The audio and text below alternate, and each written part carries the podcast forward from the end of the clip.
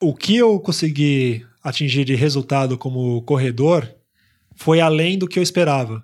Então, assim, eu cheguei num patamar na corrida de rua que foi muito além do que eu imaginei que eu chegaria um dia. Então, é, um dos meus sonhos como maratonista, quando eu comecei a, co a, correr lá em 2000, que eu tracei como meta era, meu sonho é um dia correr uma maratona para 2 horas e 15. Era, essa era a minha principal meta. E isso eu consegui no, no Mundial. No Mundial em Berlim. Em Berlim, que eu fiz as 2 e 15. Só que assim, a, a questão de estar no Mundial, isso sim foi além. Entendeu? É, porque você podia ter corrido 2 e 15 aqui em São Paulo, no Exatamente. quintal de casa, ia ser legal, mas não ia ser tão é, glamouroso é, quanto dentro de um exato, mundial. Exato. Então, assim, a questão de ter representado o Brasil, ido para um campeonato mundial de atletismo, que para mim tem o mesmo peso de ir para uma Olimpíada. Isso foi Concordo. algo que caiu no é. colo, assim, de tal forma que eu jamais sonhei que eu chegaria a, a, a isso. A questão da, da maratona da Disney, de ter vencido ela oito vezes eu fui a primeira vez despretensiosamente, ou seja, aquela coisa de fui lá, corri, ganhei, beleza, vamos dar continuidade, gostei da prova, deu uma baita visibilidade, todo mundo aqui no Brasil falou dessa minha vitória. Vou continuar, vamos ver até onde vai. Chegar até a, a oitava vitória, para mim, foi algo também Aliás, muito além do você que Você correu pelo menos 10 vezes e duas você foi segundo, né? É, então, então, assim. Exatamente. Se eu pegar... É uma prova especial que, que casou com o teu estilo, né? Exato, exato. E aí, a, a, essa é outra crítica que às vezes as pessoas têm. Ah, o Adriano vai lá e corre a Disney porque lá não tem adversário nenhum. Quer dizer, ia, né? Ia pra Disney e lá porque não tinha adversário nenhum. Só que eu ia pra Disney e ganhava a Disney com 12,19. Vai lá e corre ela pra 12,19.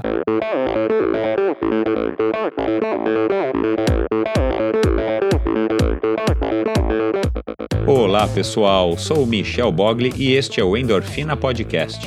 Aqui você ouve minhas conversas com triatletas, ciclistas, corredores e nadadores. Pessoas interessantes que são, acima de tudo, movidas à endorfina.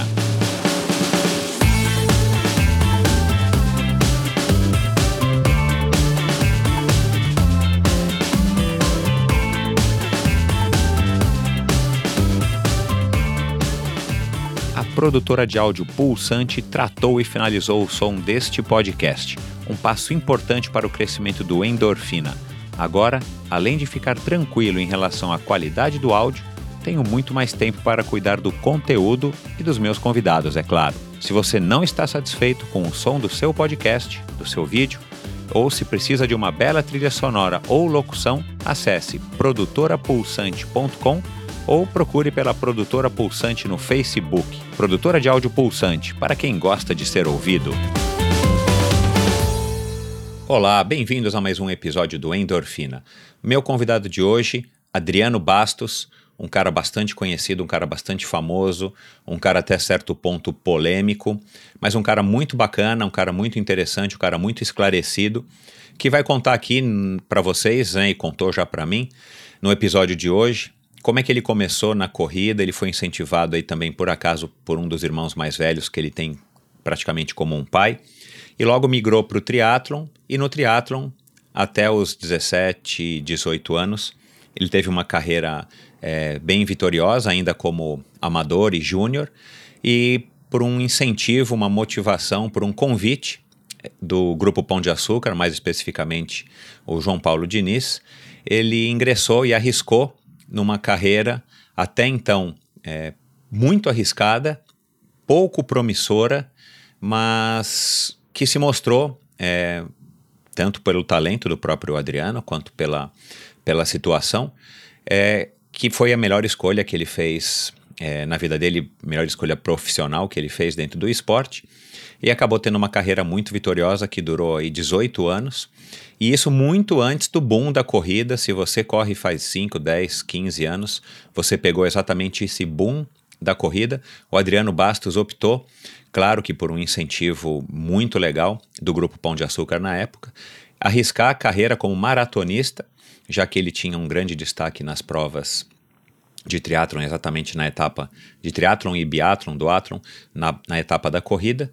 Então, enfim, ele vai contar aqui mais nos detalhes para vocês e vai revelar muitas coisas interessantes, inclusive a opinião dele a respeito das pessoas que julgam que o Adriano fez carreira em cima de provas fáceis, em cima de provas que ele escolhia a dedo, como ele mesmo confessa aqui, sim, mas não com o objetivo de ganhar pura e simplesmente, mas porque ele estava pensando sim na carreira dele, estava pensando sim nos patrocinadores, haja visto que ele continuou com o Pão de Açúcar desde o comecinho até o final da carreira dele, foram 18 anos ininterruptos de contrato com um dos maiores incentivadores do atletismo e do triatlon no Brasil, é, desde o começo do triatlon, e enfim, fala dos tempos dele e uma revelação que não é muita gente que sabe a respeito da mudança de, da guinada que ele deu na, na vida dele, depois de ter participado pela primeira vez da Conrads, aquela ultramaratona na África do Sul, uma maratona de quase 90 quilômetros, e o que fez ele tomar a decisão de voltar para o triatlon e aí sim dar mais força e continuidade ao trabalho que ele tem à frente de uma assessoria esportiva de bastante sucesso aqui em São Paulo. Um cara cheio de tatuagens, um cara que tem mais de 200 óculos na coleção dele e um cara que tem uma opinião é, bem formada é, a respeito do profissionalismo, a respeito de uma visão de carreira e que agora, principalmente, né, a maioria dos nossos ouvintes, triatletas, vocês vão ouvir aí uma opinião também bem esclarecida de alguém que está voltando ao esporte com toda a humildade, com toda a. É, enfim, com toda a humildade mesmo, para recomeçar num esporte que ele ficou 18 anos afastado. E, claro, ele também tem aí os seus objetivos, os seus planos dentro do teatro, embora não mais é, profissionalmente. Então, tenho certeza que vocês vão gostar. Tenho certeza de que vocês vão é, reconhecer no Adriano uma pessoa muito bacana, sincera, interessante e talvez nem tão polêmica depois que vocês ouvirem esse podcast. Então é isso, pessoal. No mais, eu queria de novo relembrá-los e pedir que vocês deem um pulinho ali na, no, no iTunes, na iTunes Store, no seu computador ou mesmo no seu smartphone. Entrem na loja, procurem pelo Endorfina e façam lá ou um review, que seria muito legal, ou principalmente votem, né, categorizem, deem lá as estrelinhas que vocês acham que o Endorfina merece. Quanto mais reviews eu tiver, e claro, reviews bons, isso me ajuda na divulgação e mais em destaque eu vou estar na seleção dos podcasts é, produzidos aqui no Brasil, tá certo? Muito obrigado a todos vocês, um grande abraço e até a próxima.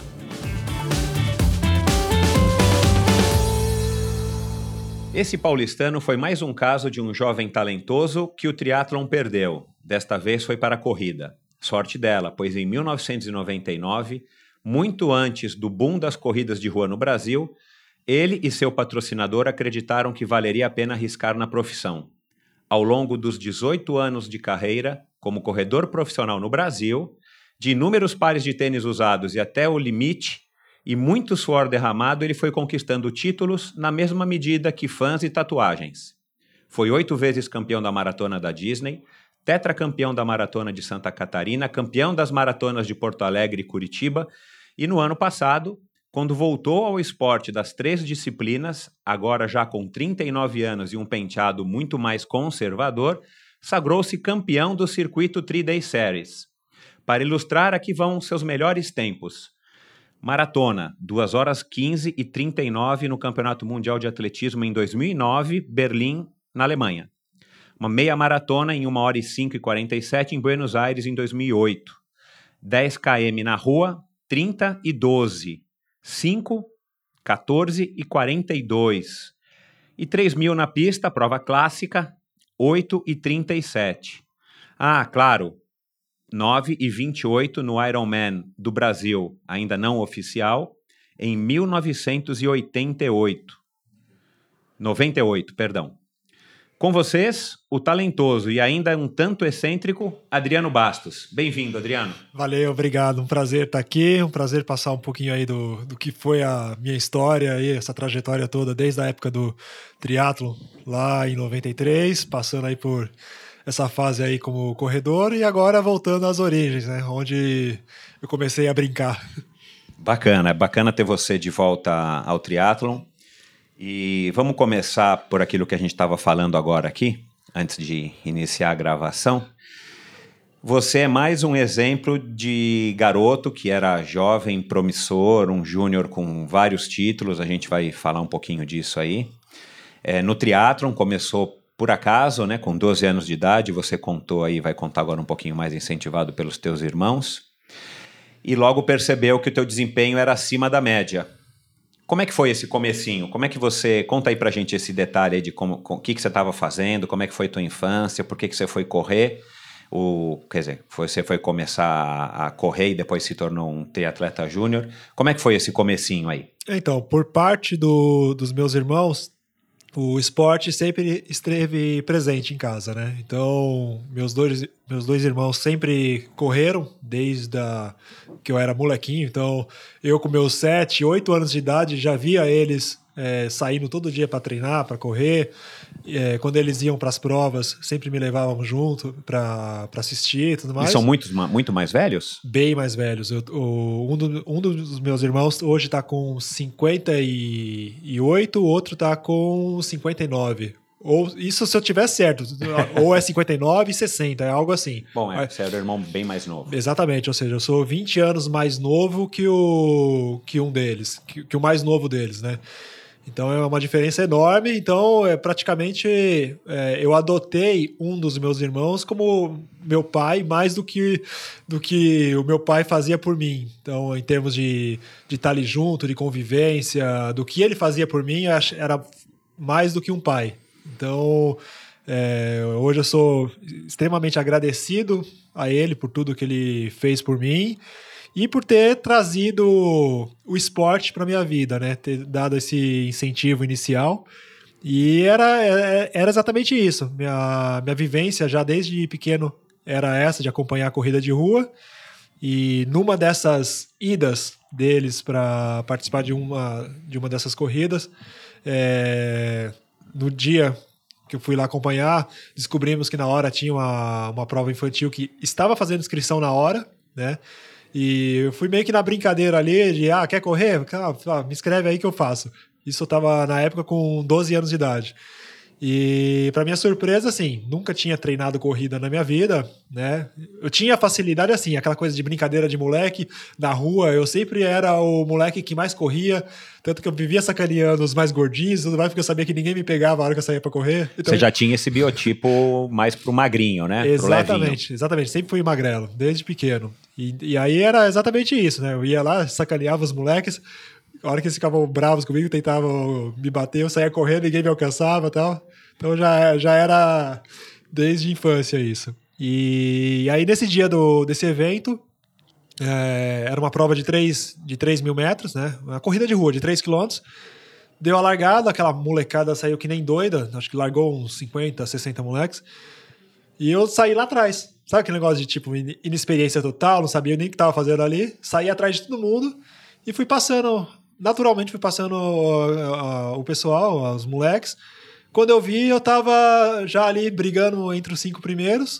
Uh, e aí acabei fechando a prova em terceiro lugar, geral, dessa molecada toda. E nesse dia a, treina, a treinadora dele estava presente lá. É... Tinha, tinha gente que corria já, garotinhos que corriam Sim, valendo, já treinando e tudo mais. Exatamente. Você via os moleques uniformizados, tal, correndo já por equipe e tudo. E eu ali no susto, na brincadeira, acabei sendo o terceiro geral da prova. Uh, e aí nisso a treinadora deles me chamou para treinar junto. Uh, na época os treinos aconteciam lá no Centro Olímpico, no Ibirapuera. E aí eu comecei a participar desses treinos duas vezes por semana, que é, no caso era o treino de tiro do, desse, dessa equipe, né? E eu ia lá para fazer dentro daquilo que eu aguentava, para brincar, mais uma questão de interação, mas sem levar a coisa a sério mesmo. Tanto que é, rodagem, essas coisas, eu nem fazia.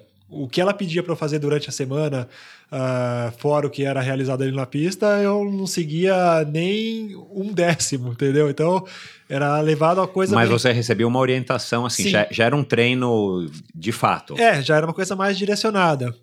E aí, o que, que me despertou realmente a vontade por treinar, por querer ser um atleta, foi quando eu conheci o, um pessoal que praticava biatlon, duatlon e triatlon naquela época. Era mais, eles eram mais biatletas, né? É, era muito comum naquela época de 92, 93, é, as provas de, de biatlon de 500, nadava 500 metros, corria 3. E aí, assim, entrou uma molecada lá que queria melhorar a corrida para treinar com essa treinadora. Uh, no caso é a Silvana Colli, acho que muitos conhecem ela. Hoje ela é dona daquela equipe básica. Uh, ah, que legal. Não, não, eu, eu, eu nunca tinha ouvido falar da Silvana. É, então, ela foi a minha primeira treinadora. Então, assim, ela que foi a, a primeira pessoa que me trouxe orientação em relação a, a treinamento, a corrida. E aí foi isso. Teve esse pessoal uh, que começou a treinar corrida com ela, que eram uh, triatletas. E aí eles começaram a contar, né, das provas, como que era e tudo mais. E assim, eu via que era um pessoal que corria muito pior que eu. E eles contando, né, da, das provas, dos pódios e é, tal. Eu, sabe quando você dá daquela, daquele plim, tipo... E você até essa altura não sabia o que, que era biathlon ou nada, triatlon, Nada, né? não tinha a menor noção. Menor noção. E aí eles contando tudo... Aí ficou aquela coisa, caramba, se esse pessoal pega pega pódio, porra, eu, claro. eu posso também, eu posso, tenho chance aí de, de, de brigar também por um pódio nessas provas que eles participam, tudo.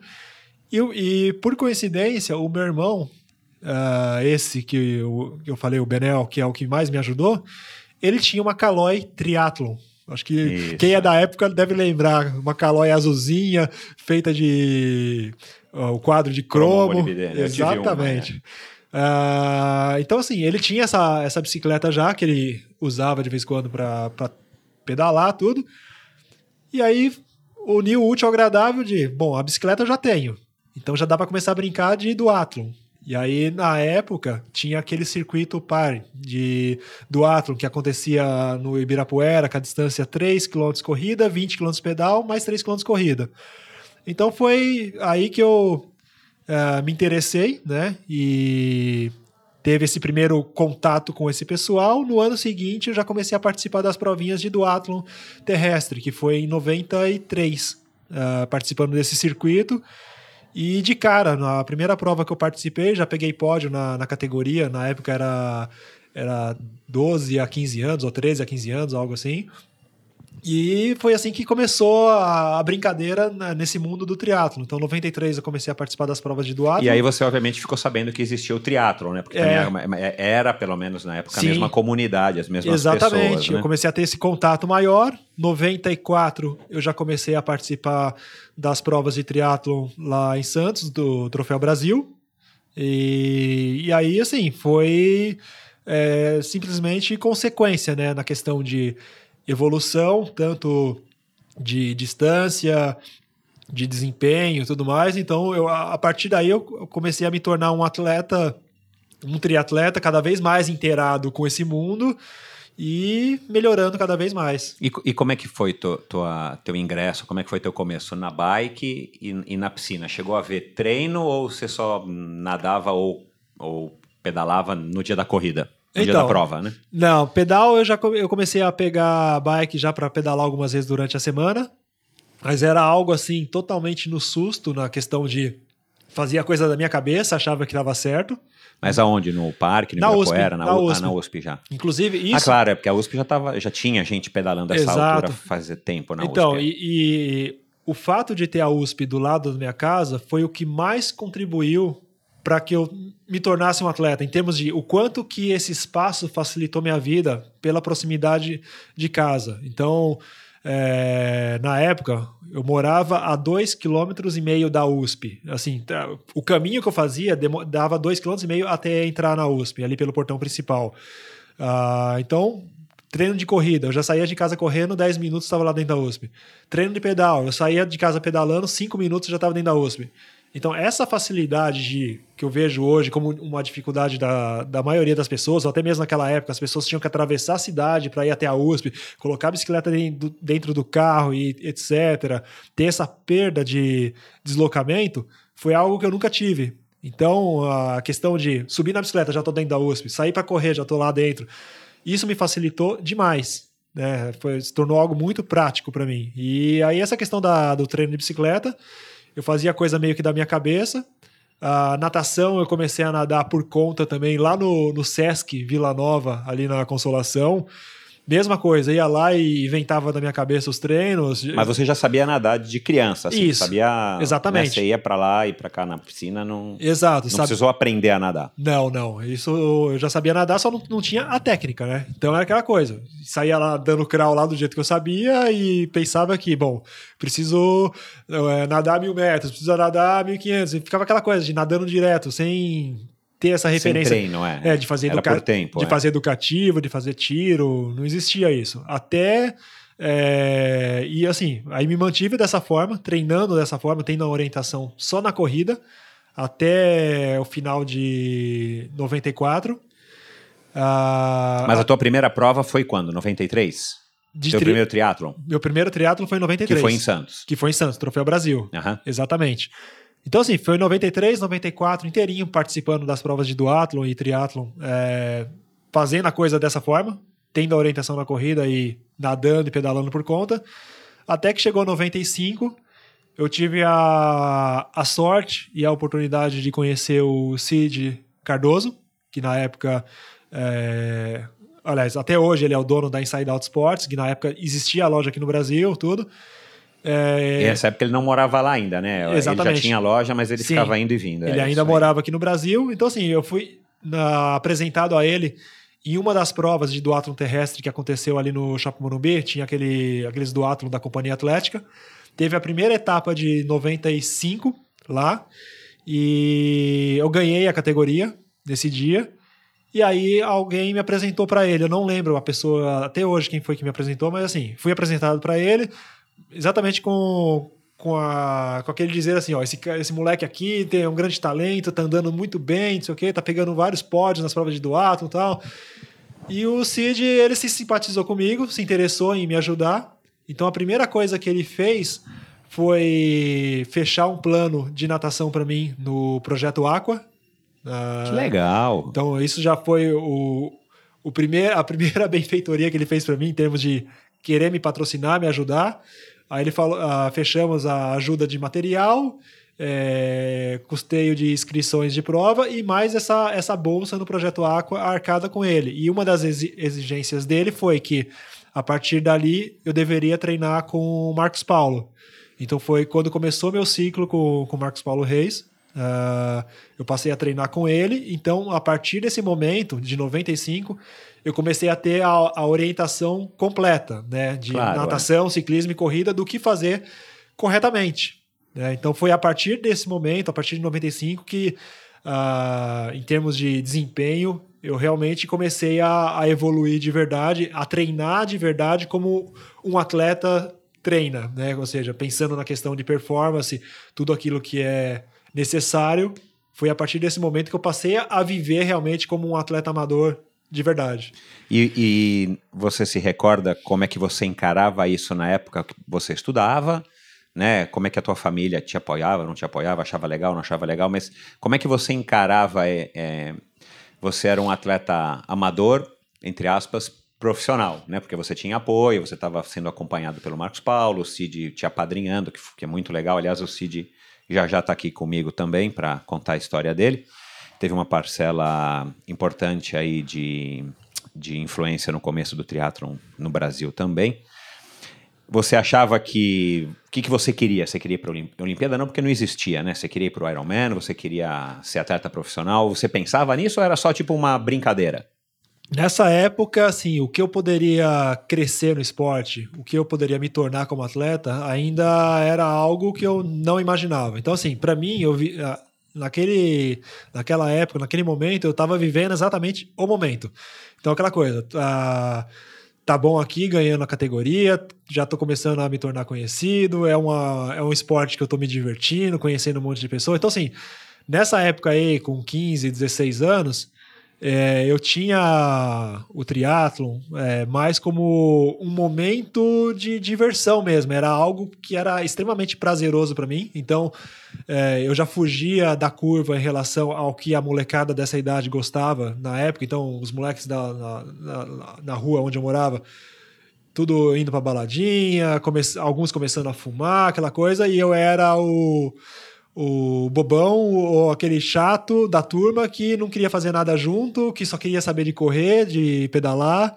Né? Então eu estava sempre fora do, dos programas né, da, da turminha, mas por opção minha, porque era algo que eu queria para mim. Eu gostava, eu me sentia bem praticando esporte, então é, era o que me, me realizava e eu criei o meu convívio desde cedo, é, em termos de é, contato social tudo mais, nesse meio.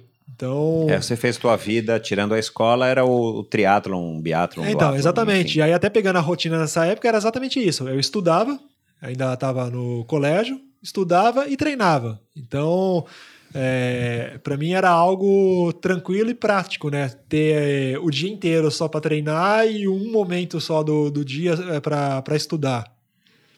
Legal. E os resultados foram aparecendo, né? Eu tô com o teu currículo aqui desde de 92, que você foi tinha sido campeão infantil do, do circuito Santista da Tributa é, FM, tudo é, na sua categoria, mas exato. você já foi em 93 campeão também do, do, do Atron desse do Atron terrestre do Party. Depois, em 94, você também foi campeão da categoria do, do, do Atron da Companhia Atlética. Exato. E depois veio no triatlon, né, campeão pan-americano em Santos, campeão paulista do Atron terrestre, campeão do circuito Timex também de Timex Subway de, do Atron terrestre. Enfim, e... 96, 97, aí você já passou a ter títulos do, do campeonato é, da, da, primeira taça, nossa, eu lembro da primeira taça Pão de Açúcar. Exatamente, que valia como campeonato brasileiro também. Exatamente, na USP, do Triatlon Internacional de Santos também na tua categoria 17 a 19 anos, campeão do Sesc Triatlon de Caiobá, que ainda era o nono ano em 97 na categoria mountain bike. É, então, é então duas, duas coisas legais para te contar. A primeira é a questão do qual foi o meu primeiro pódio numa prova de triatlon, é, que para mim foi até uma surpresa na, na época. Eu tinha começado a participar das provas de short triatlon em 94, né? É, no, no Troféu Brasil. E em 95 eu participei da minha primeira prova olímpica né? Que foi exatamente o Internacional de Santos. Então, assim, fiz a prova, completei a prova. Na época, eu acho que eu fechei em duas horas e dois, foi algo assim.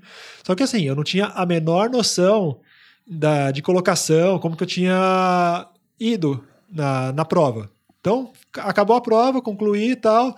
Na época, a premiação ela era realizada à noite. Isso, na festa, é, né? Na, sempre ele, o Núbio fechava um, um espaço, uma danceteria, alguma A coisa. Loft. Exato. E, e aí, assim, fui pra festa lá à noite, mas assim, sem saber o que me esperava.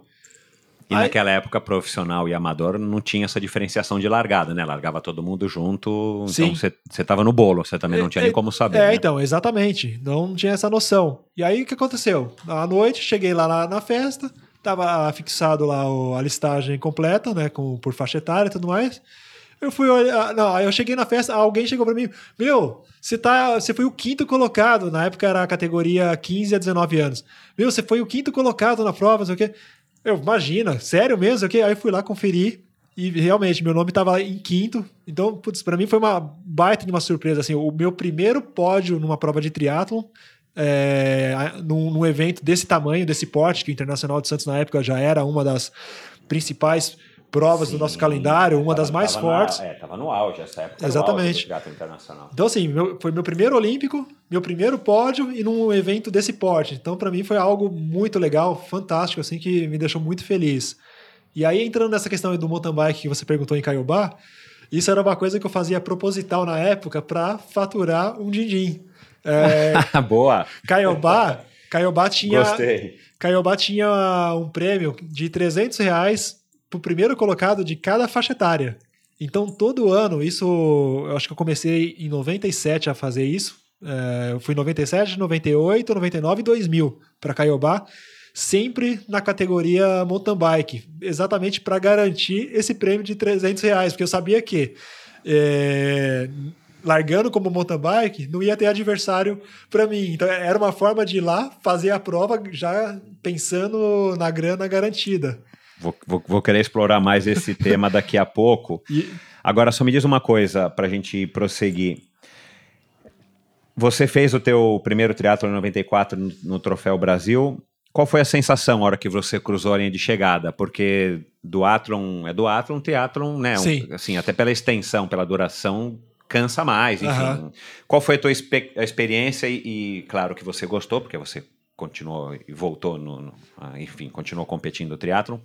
Mas qual foi a sensação? Você se recorda, assim, cruzando a linha de chegada? Sim, Sim porque assim... Acabou já, morto, como já, é que foi? Eu já tinha experiência do duatlon que eu já estava dominando a faixa etária, né? Então eu já estava ganhando faixa etária, ou pelo menos brigando é, pelo pódio, ou seja, subindo no pódio em todas as provas que eu participava.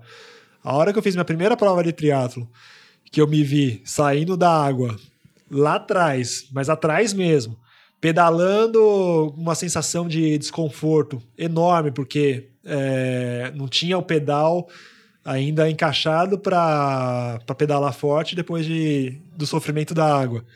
E, a, consequentemente, a corrida também. Foi aquela corrida arrastada. Então, assim, eu, eu me vi como só mais um naquele momento. Eu falei, meu, vou ter que melhorar muito essa natação, melhorar muito esse pedal. Se eu tiver pensando em beliscar, brigar por um pódio nessa, nessa modalidade. Então, assim, para mim, é, a primeira prova que eu completei, eu fiquei extremamente feliz de ter completado, mas ao mesmo tempo ficou aquela frustração de, de eu ter uma vivência, é, que era o do Athlon, já de eu já estar tá ali dominando, e de repente me vendo só como mais um ali no triatlo.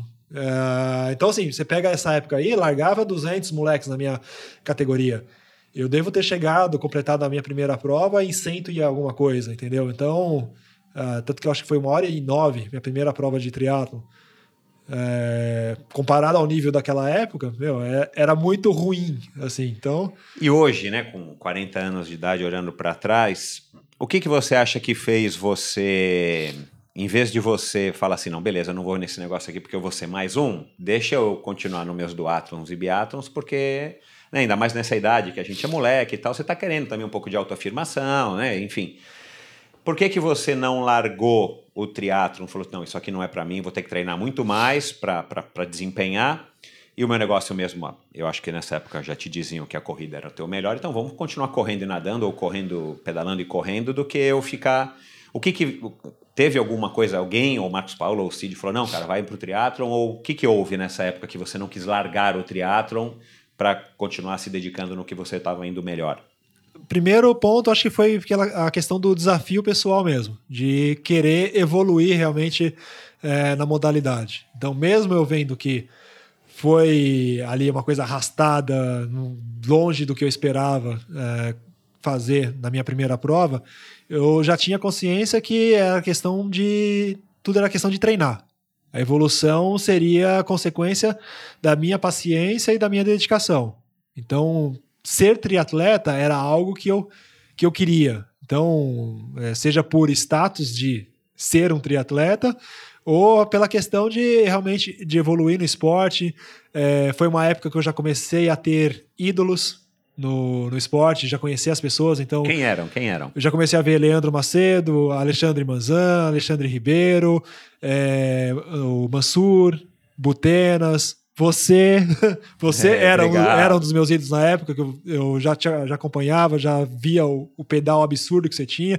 Então, assim, eram pessoas que, que me inspiravam, que eu falava, meu, eu quero ser como esses caras. Então, é, eu tinha consciência de que eu era apenas um moleque começando, via os caras que andavam muito forte e fala, meu, eu tenho eu tenho condições de, de chegar no nível deles, basta ter paciência. Então foi o que eu fiz. Eu acreditei no meu sonho de querer ser um atleta é, de ponta, né? Então, assim, ser um atleta olímpico, ir para mundial, Olimpíada, isso aqui, isso foi algo que nunca eu nunca almejei, nunca deslumbrei com isso. Mas a questão de ser um atleta de ponta, é, porque eu, na minha posição ali na época, começando e sendo um fã do que vocês faziam, eu via, assim, ali junto com as pessoas que estavam ali no meu convívio ou que andavam no mesmo nível que eu, o quanto que admiravam esses atletas.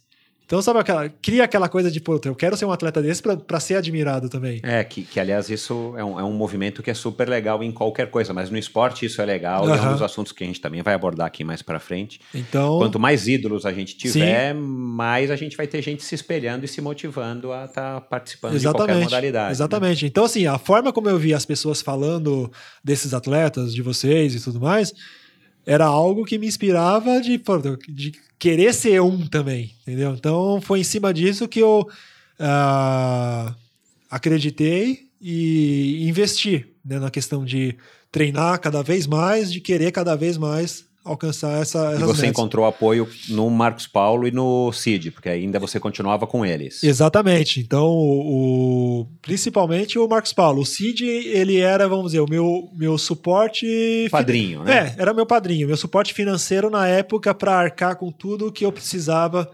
é, em relação a, ao triatlo. material, né? Exatamente. E o Marcos Paulo como o cara que é, o cabeça ali abrindo portas para mim, então é, ele era o treinador, mas que me facilitava bastante a questão de contatos mesmo. Então, é, ele... nessa época o Marcos Paulo trabalhava pela seleção, enfim, estava viajando Exa o mundo. Exatamente. então, então seleção, é. indiretamente, ele me abriu muitas portas. Uh, então, às vezes eu precisava de, de um algo mais, ele sabia a quem recorrer e falar: oh, o Adriano está precisando disso. Aí a pessoa que tinha como ajudar naquilo que ele estava pedindo ia lá e me ajudava. Então, o Marcos Paulo foi um grande facilitador da, do, do, do meu crescimento no esporte, no triatlo. Legal. Bom, aí você competiu em 97, competiu em 98, 99, no final de 99, o Pão de Açúcar te procura. Você Sim. já estava tendo destaque, inclusive nas próprias provas do Pão de Açúcar, né? O Pão de Açúcar, para quem não sabe, tinha provas de triatlon, organizava, foi um grande incentivador do triatlon nessa época. Aí o Pão de Açúcar te procura e te chama para ser corredor. É, então, exatamente. Uh, já, já, o João Paulo Diniz era uma pessoa que já fazia parte do meu convívio em termos de treino. Então ele nadava junto, pedalava junto. Uh, então ele era um cara que já acompanhava ali de perto o que eu estava fazendo, a evolução e tudo mais. E junto a ele tinha o Márcio De Luca, que era um dos diretores do Pão de Açúcar também, que estava sempre ali de olho. Então, assim, eram pessoas que estavam ali sempre no meu ouvido, de falando: meu, larga o triatlo, vai para a corrida, que você tem muito mais futuro na corrida. E eu ali insistindo ainda, é, batendo cabeça né, na questão. A corrida, durante esses anos todos, a corrida sempre foi assim muito mais forte proporcionalmente às outras duas modalidades, né? É, então, exatamente. Então, assim, eles insistiram bastante para que eu largasse o triatlo e fosse para a corrida. Uh, já tendo essa visão, acreditando que eu, eu ia evoluir muito mais na corrida de rua. E aí, assim, o, no decorrer de 99, eu meti a cara uh, a correr algumas maratonas sem fazer qualquer tipo de preparo para tal. Então, assim, um exemplo. Em 98, treinando para o Ironman de Porto Seguro, eu entrei na Maratona de São Paulo, sabe aquela coisa de entrar no susto mesmo, de não, não fiz longo, não fiz nada, nada, fui lá e vou, vou correr esses 42 como sendo o meu longo para fazer o Ironman. Claro, é, usando como treino. Fui lá e corri a prova para 2 horas e 41. Uau. Sem nunca ter feito a, um volume de corrida nesse pós, né? 18, 19 anos por aí. Acho que era, era, era 18 é. anos. E completei, 2 horas e 41, quebrado. Claro. Meu, mas assim, mas assim, totalmente detonado. A... Mas você viu que foi um resultado excelente. Sim, né? exatamente. Tanto que minha meta nessa prova era acompanhar o grupo líder da feminino. Eu corri o tempo todo ali junto com aquela Viviane Anderson, aquela, aquela Marcia Narlock, no grupinho feminino ali. Primeiro, pela motivação de que eu sabia que ia aparecer na Globo se ficasse junto. e segundo, porque era referência de, pô, eu preciso pelo menos chegar na frente da primeira mulher. Acabou que no final a, as pernas entortaram, as duas foram embora. Fechar elas, ganhar a prova na época com 2,38, 2,39. Eu fiquei ali, mas assim, fiquei feliz com o resultado. Partiu para 99, aí 99 eu resolvi que eu ia correr maratona de São Paulo de novo para tentar melhorar esse tempo. Mas peraí, em 98 ainda você fez o Ironman. Fiz o Ironman. O Ironman de Porto Seguro. Porto Seguro. não era um Ironman é, uh, que eu do fe... Ironman, né? Isso. Que eu, é, não, era a distância do Iron já. Não, eu digo, mas não era um Ironman do, do Ironman. Não existia nessa época, né? O primeiro Ironman da marca Ironman era Ah, não, não, não. Foi não do Galvão em 2001. Exatamente. Exatamente. Esse era do Dia Madruga, né? Isso, exato. O patrocínio do Pão de Açúcar. Sim. Né? Já classificava, tinha vaga para Havaí e tudo mais, é. mas não era é. da, da chancela Ironman. Exatamente. O... E por que, que você quis fazer o Ironman? Você estava indo tão bem nas provas curtas e era jovem? Então, foi o incentivo do é, Pão de é, Açúcar, era, do era, um, era um sonho já essa questão de ir ah, para Havaí. Né? Então, a questão de da, o desafio da distância, de, de provar para todo mundo que eu era capaz de completar um Ironman e tentar uma vaga para o Havaí. É, em 97, eu tinha conseguido a vaga. Eu fiz Porto Seguro em 97, consegui a vaga, só que eu achei que era muito cedo ainda querer fazer duas provas de Ironman no mesmo ano. Então, assim, eu consegui a vaga. Eu achei que eu não estava preparado ainda para Havaí, abri mão da vaga, ela passou para o argentino que chegou em segundo na faixa etária. Na época eu ganhei a faixa etária Uau, legal. 18 a 19 anos. E aí, em 98, eu já era 20 a 24 anos. E aí eu fui o quarto, e querendo a vaga, eu fui o quarto colocado da faixa etária, perdi a vaga por 8 segundos. É, vaga era mais difícil mesmo nessa Então. categoria, né? Aí nessa eu dei uma desencanada, 99 eu não quis saber mais de, da distância do Ironman.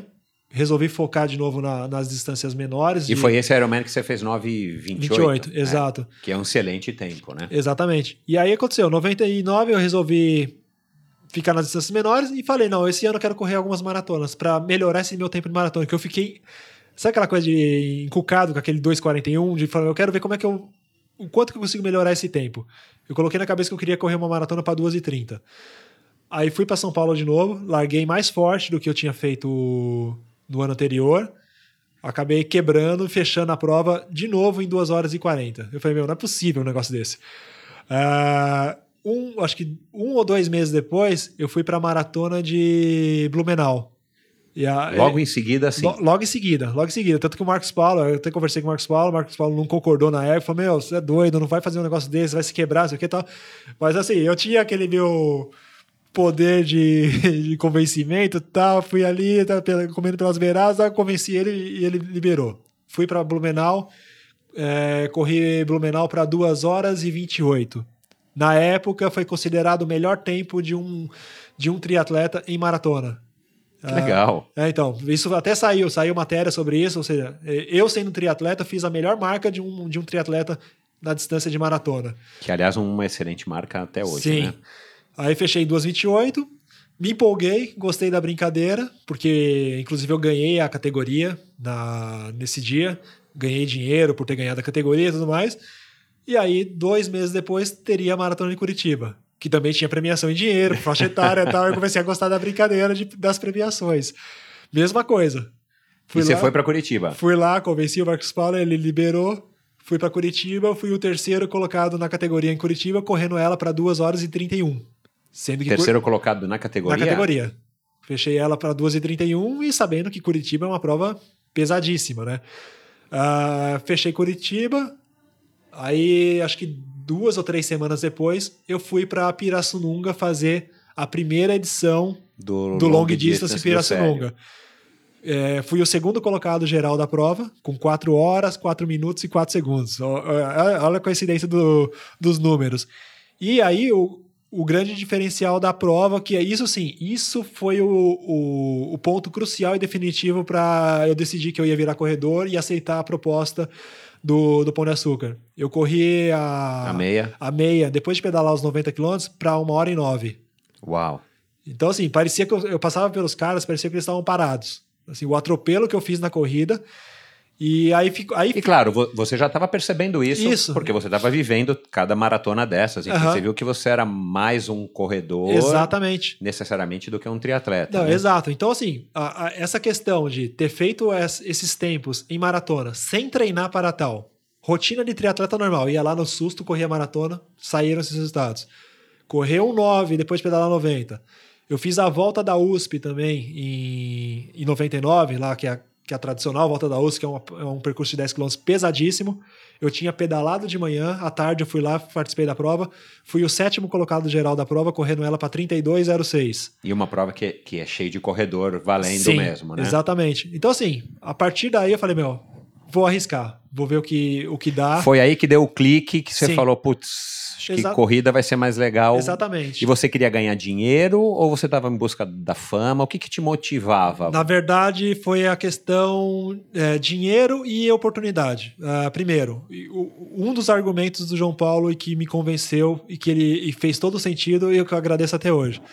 Ele falou: Meu, vai pro Pão de Açúcar, tem- faz um teste, corre lá pelo menos um ano, você vai ter salário, você vai poder pagar a sua faculdade. Que assim, fazer faculdade, para mim, é, de educação física era um sonho. Já, de, de continuar, de, de seguir sempre nessa área do esporte.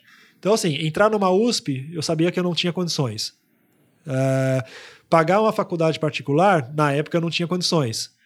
A hora que Você ele- vem de uma família humilde. Sim, assim, não, não digo, eu nunca passei necessidade, mas eu não tinha é, o suficiente para arcar com esse tipo de coisa.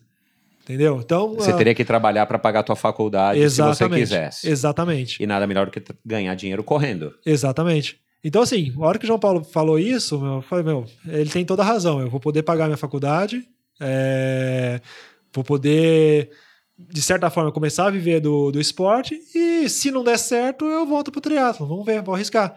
Ah, eu não tenho nada contra corredor, aliás, eu adoro corrida e tal, mas a corrida ela parece muito menos atrativa do ponto de vista assim enfim, de tudo que envolve o, a, o esporte, a modalidade, os próprios locais de competição do que o triatlon. Isso para você não era uma questão.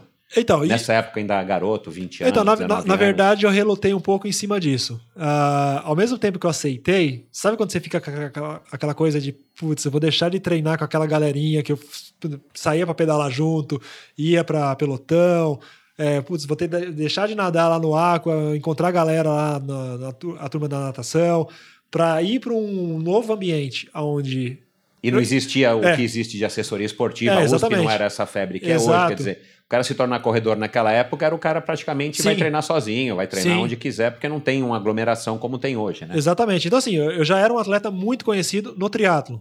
Então, esse foi o primeiro empecilho na minha cabeça de deixar de ter aquele status que eu tinha como um dos melhores amadores do Brasil para ir para um mundo onde eu ia ser só mais um, ia ser um desconhecido, ia ter que traçar tudo de novo e, na e questão. correr, treinar para caramba, porque corrida Exatamente. é um esporte, né? Então, assim, eu não, eu não conhecia ninguém da corrida, as pessoas não sabiam quem eu era. Então, isso foi um, um primeiro momento ali na, de conflito na minha cabeça, mas que eu consegui, de certa forma, assim, contornar rápido a partir do momento que eu vi que os resultados já, já vieram rápidos. E quem te ajudava nessas decisões? Ou era tudo tua cabeça? Eram teus irmãos? Esse teu irmão aí que você falou que você tinha como um, um segundo pai?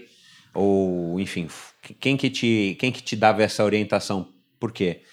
É, eu tenho interesse nessa pergunta. Porque nessa idade, é, a gente acha que sabe muita coisa e não sabe, enfim. E é legal você ter a opinião de pessoas de fora do teu círculo, pessoas que se, que se, se preocupam com você, como uma família, os amigos, parentes e tal, para te dar também um pouco dessa luz que caminho seguir, porque afinal de contas você estava tomando uma decisão que na época com certeza foi super importante, foi decisiva na tua vida, a gente Sim. vai conversar disso agora. Exato. Você tinha alguém que te, que te ajudava ou você acabou decidindo isso? Então, na verdade foi a minha esposa que na época não era nem minha namorada ainda.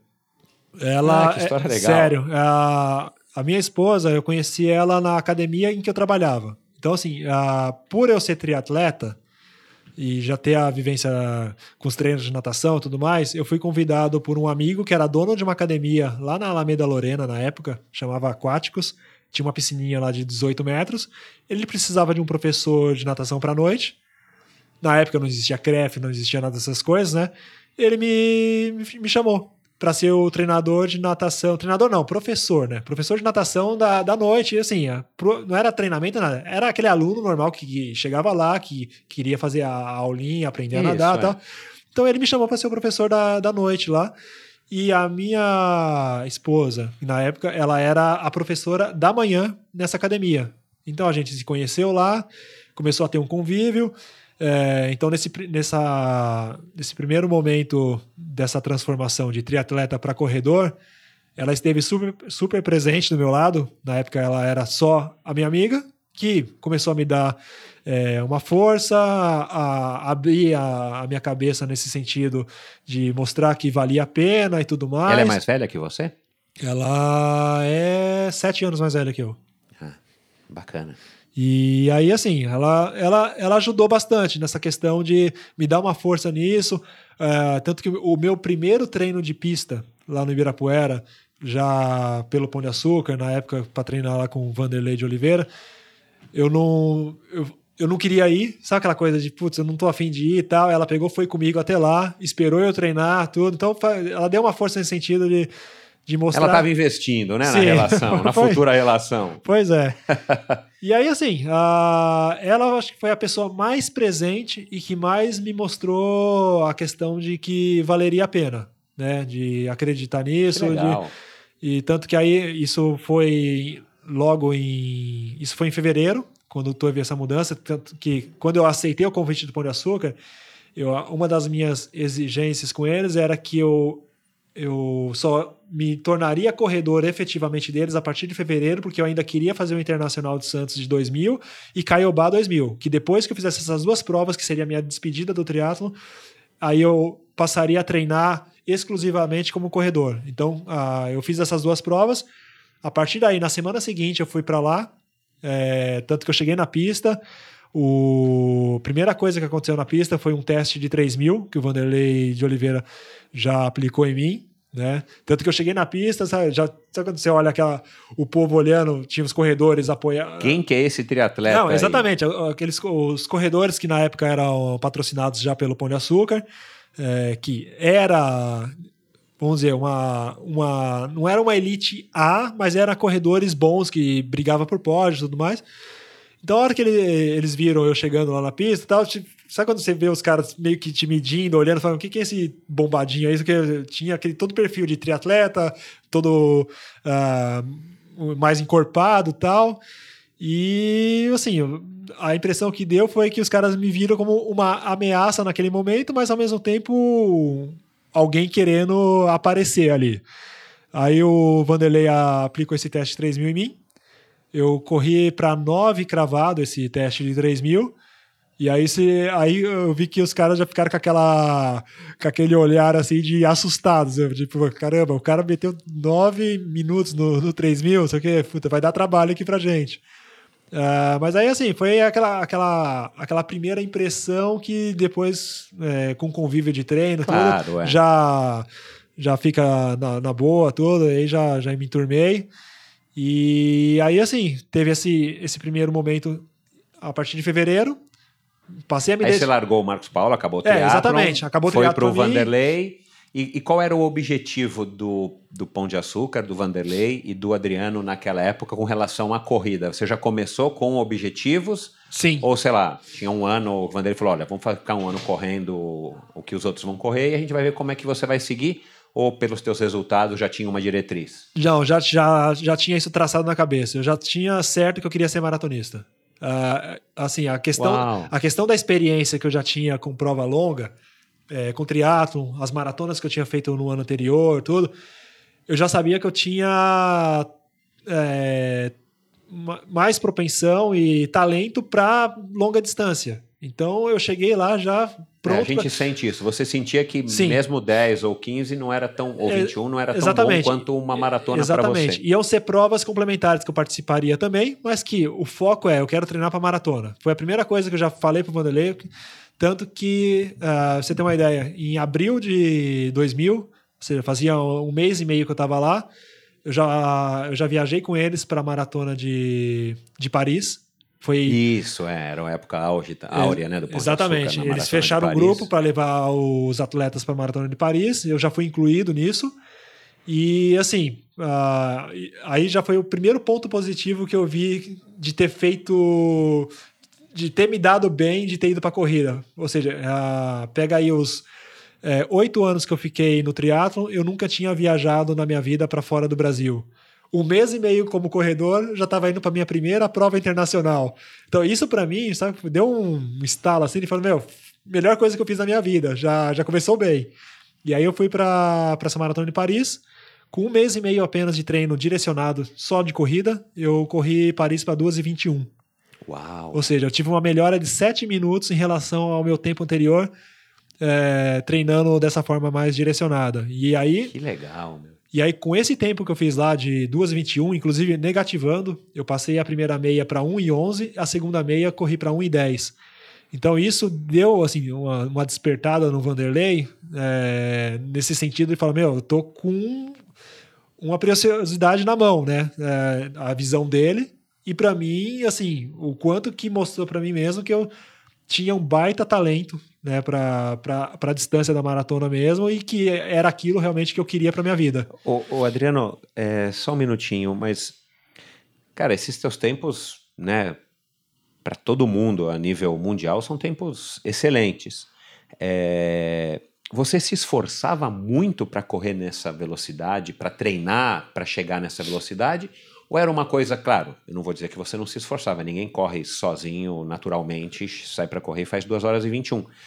Mas o nível de sacrifício, de empenho, de esforço que você, que você empregava para competir e para treinar é, eram assim, tipo, como a gente imagina, eu imagino, né? Nunca cheguei perto dessa, dessa, desse tempo é, o que a gente imagina que hoje né, os corredores tenham para chegar, ou era uma coisa porque você era novo, né? não tão novo, mas ainda era novo, um corredor recente, um corredor novo.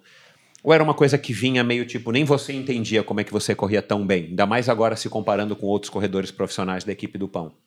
Então, a questão de treinamento, a treino de tiro é uma coisa que eu, eu sentia muita dor para fazer. Dor no sentido de esforço, né? De era aquele treino que incomodava, é, é era, treino era, que você era não, aquele não, treino não curtia, de, né, sabia que ia ter treino à noite de pista, não, não ficava muito animado. Exatamente. Então assim, treino de tiro era um treino que eu já já ia para ele já para doer. Era o treino que eu gostava de fazer força mesmo, aquele treino sacrificante que você terminava, é, não vem na hora dele acabar.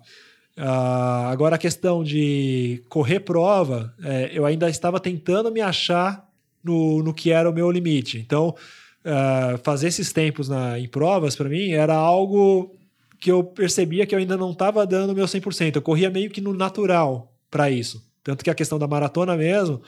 É... É, não era uma coisa que você cruzava ele de chegada e desmaiava, não, né? Não, Enfim, chegava cansado. Chegava bem. Chegava eu, bem. eu, tinha aquele desgaste do, do decorrer da prova, que era o natural. Tanto que essa, esse 2,21 que eu fiz em Paris, Uh, eu passei um 11, mas aquele um 11 assim de tipo, tô inteiro, tô, parece que a prova tá começando agora. Só que aí é aquela coisa, maratona, chegou lá no quilômetro 30 e pouco, a musculatura começa a ficar extremamente dolorida, a mastigar demais tal. Então, eu tive o desgaste do dolorido muscular de você acabar uma prova bem debilitado nesse sentido.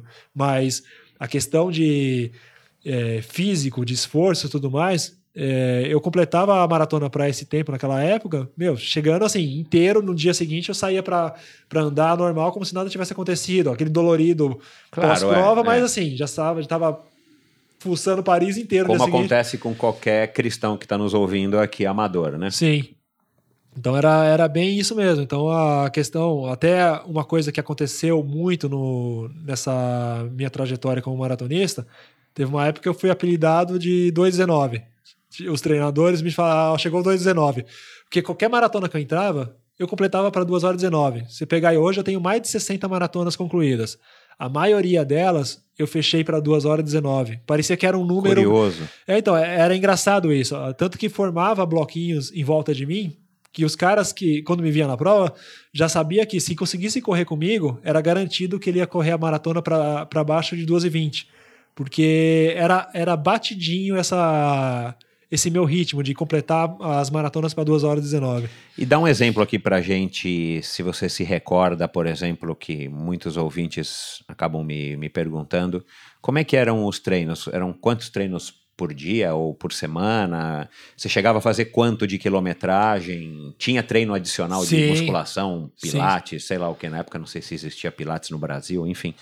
Fala pra gente aqui um pouquinho, conta um pouquinho como é que era essa rotina de um maratonista profissional. Ah, isso é fácil, isso tá aqui recente na cabeça ainda. A média, assim, pegando o momento pico, quando eu tava treinando para uma maratona mesmo, a quilometragem semanal ficava em torno de 180 a 200 quilômetros por semana. Uau.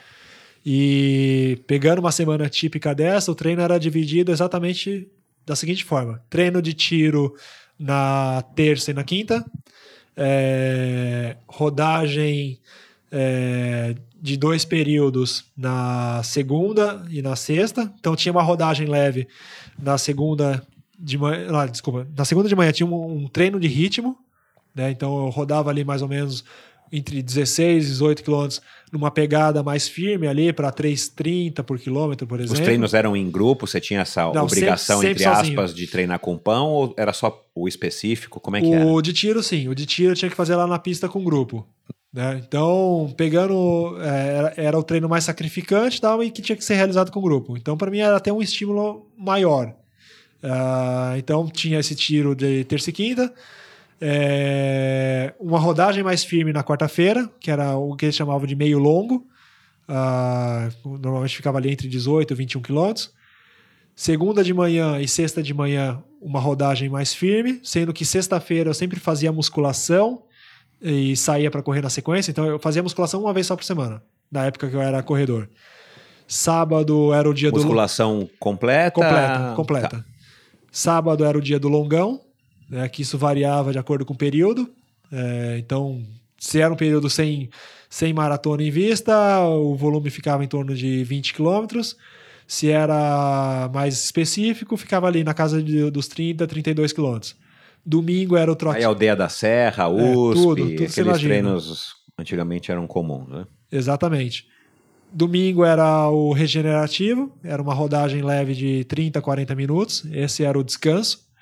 E aí, fora esses períodos principais que eu falei, de segunda, terça, quinta e sexta, tinha mais um segundo período de 40, 50 minutos à tarde. Então, é, dava 12 treinos por semana. É, 12, então, exatamente. Sessões, exatamente. Então dava uma média de, somando os dois períodos de treino, dava uma média é, semanal, é, dava, é, dava, em torno de 30 a 35 quilômetros por dia, dependendo do dia. E como tinha quarta-feira, que era um período só, que aí caía para menos tal, então a média ficava nisso, entre 180 e 200. Fora o, o esse treinamento e a musculação, o, o que, que você, vocês ou você fazia para te ajudar a, a recuperar para o próximo para o próximo dia ou para a próxima sessão? Era só descanso, era alongamento? Só descanso. Época... Nutrição tinha alguma coisinha nessa época? Se, se, o Pão de Açúcar se preocupava, o Vanderlei se preocupava? Sim, Como sim. é que era? Então, é, ter a, esse tipo de profissional à nossa disposição sempre teve. Tinha o fisiologista, lá o Rogério Neves, tinha o nutricionista. Só que assim. Não era obrigação, não é, era uma coisa tipo, olha, Adriano, passa lá na Patrícia. E... É, então, exatamente. Não era obrigação, e, e desde aquela época, quem me acompanha hoje vê a, as minhas postagens da os Nutripira, as, as os hambúrgueres, etc., é, eu nunca fui um adepto da alimentação certinha desde aquela época. Então, desde aquela época, eu comia o que eu estava afim, entendeu? Então, assim, eu sempre procurei comer o certo, em termos de, vai, evita fritura e tal, tá? mas eu não deixo de comer Você o que Você não tenho... era xiita, né? É, mas eu não deixo de comer o que tenho vontade. Então, se eu tô passando na frente de uma feira e vejo um pastel e me dá vontade, eu paro e como pastel. Uh, se eu tô com sede e o refrigerante é o que está mais acessível, eu tomo refrigerante. Então, assim, eu não tenho restrição ao que eu vou colocar para dentro. Mas eu procuro comer o, o correto também. Então, na, principalmente na questão de véspera de prova, tudo. Claro. Eu, é. não, eu não arrisco. Mas, assim, no dia a dia, eu como Legal. que eu tô Para você funcionava, né? Funcionou. Exa exatamente. Funciona até hoje. é, bom, você falou do treino de pista, que você, é, enfim, gostava, mas não gostava. Ah, então, é... até essa questão do treino de pista, tem um treino de pista que é o que eu mais gostava de fazer na minha vida. Assim, era os tiros de 400 metros.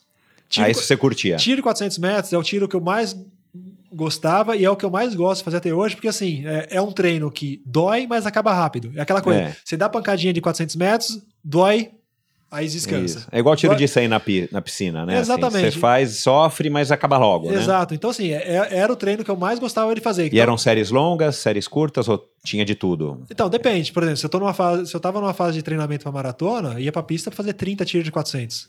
30, 30 tiros de 400 para um 9, um 10 cada um, descansando 50 segundos trotando.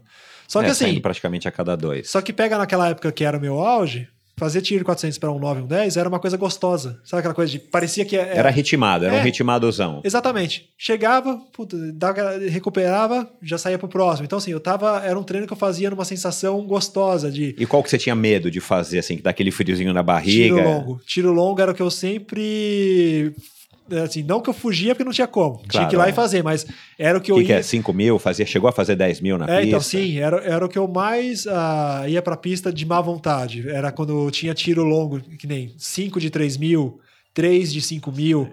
Esse, tipo, esse tipo de treino, para mim, é. Assim, mentalmente, ele me desgastava muito. Aquela sensação de que parecia que o treino não acabava. Então, existia o, o treino que eu ia para a pista feliz e falava, nossa, hoje é 400, adoro.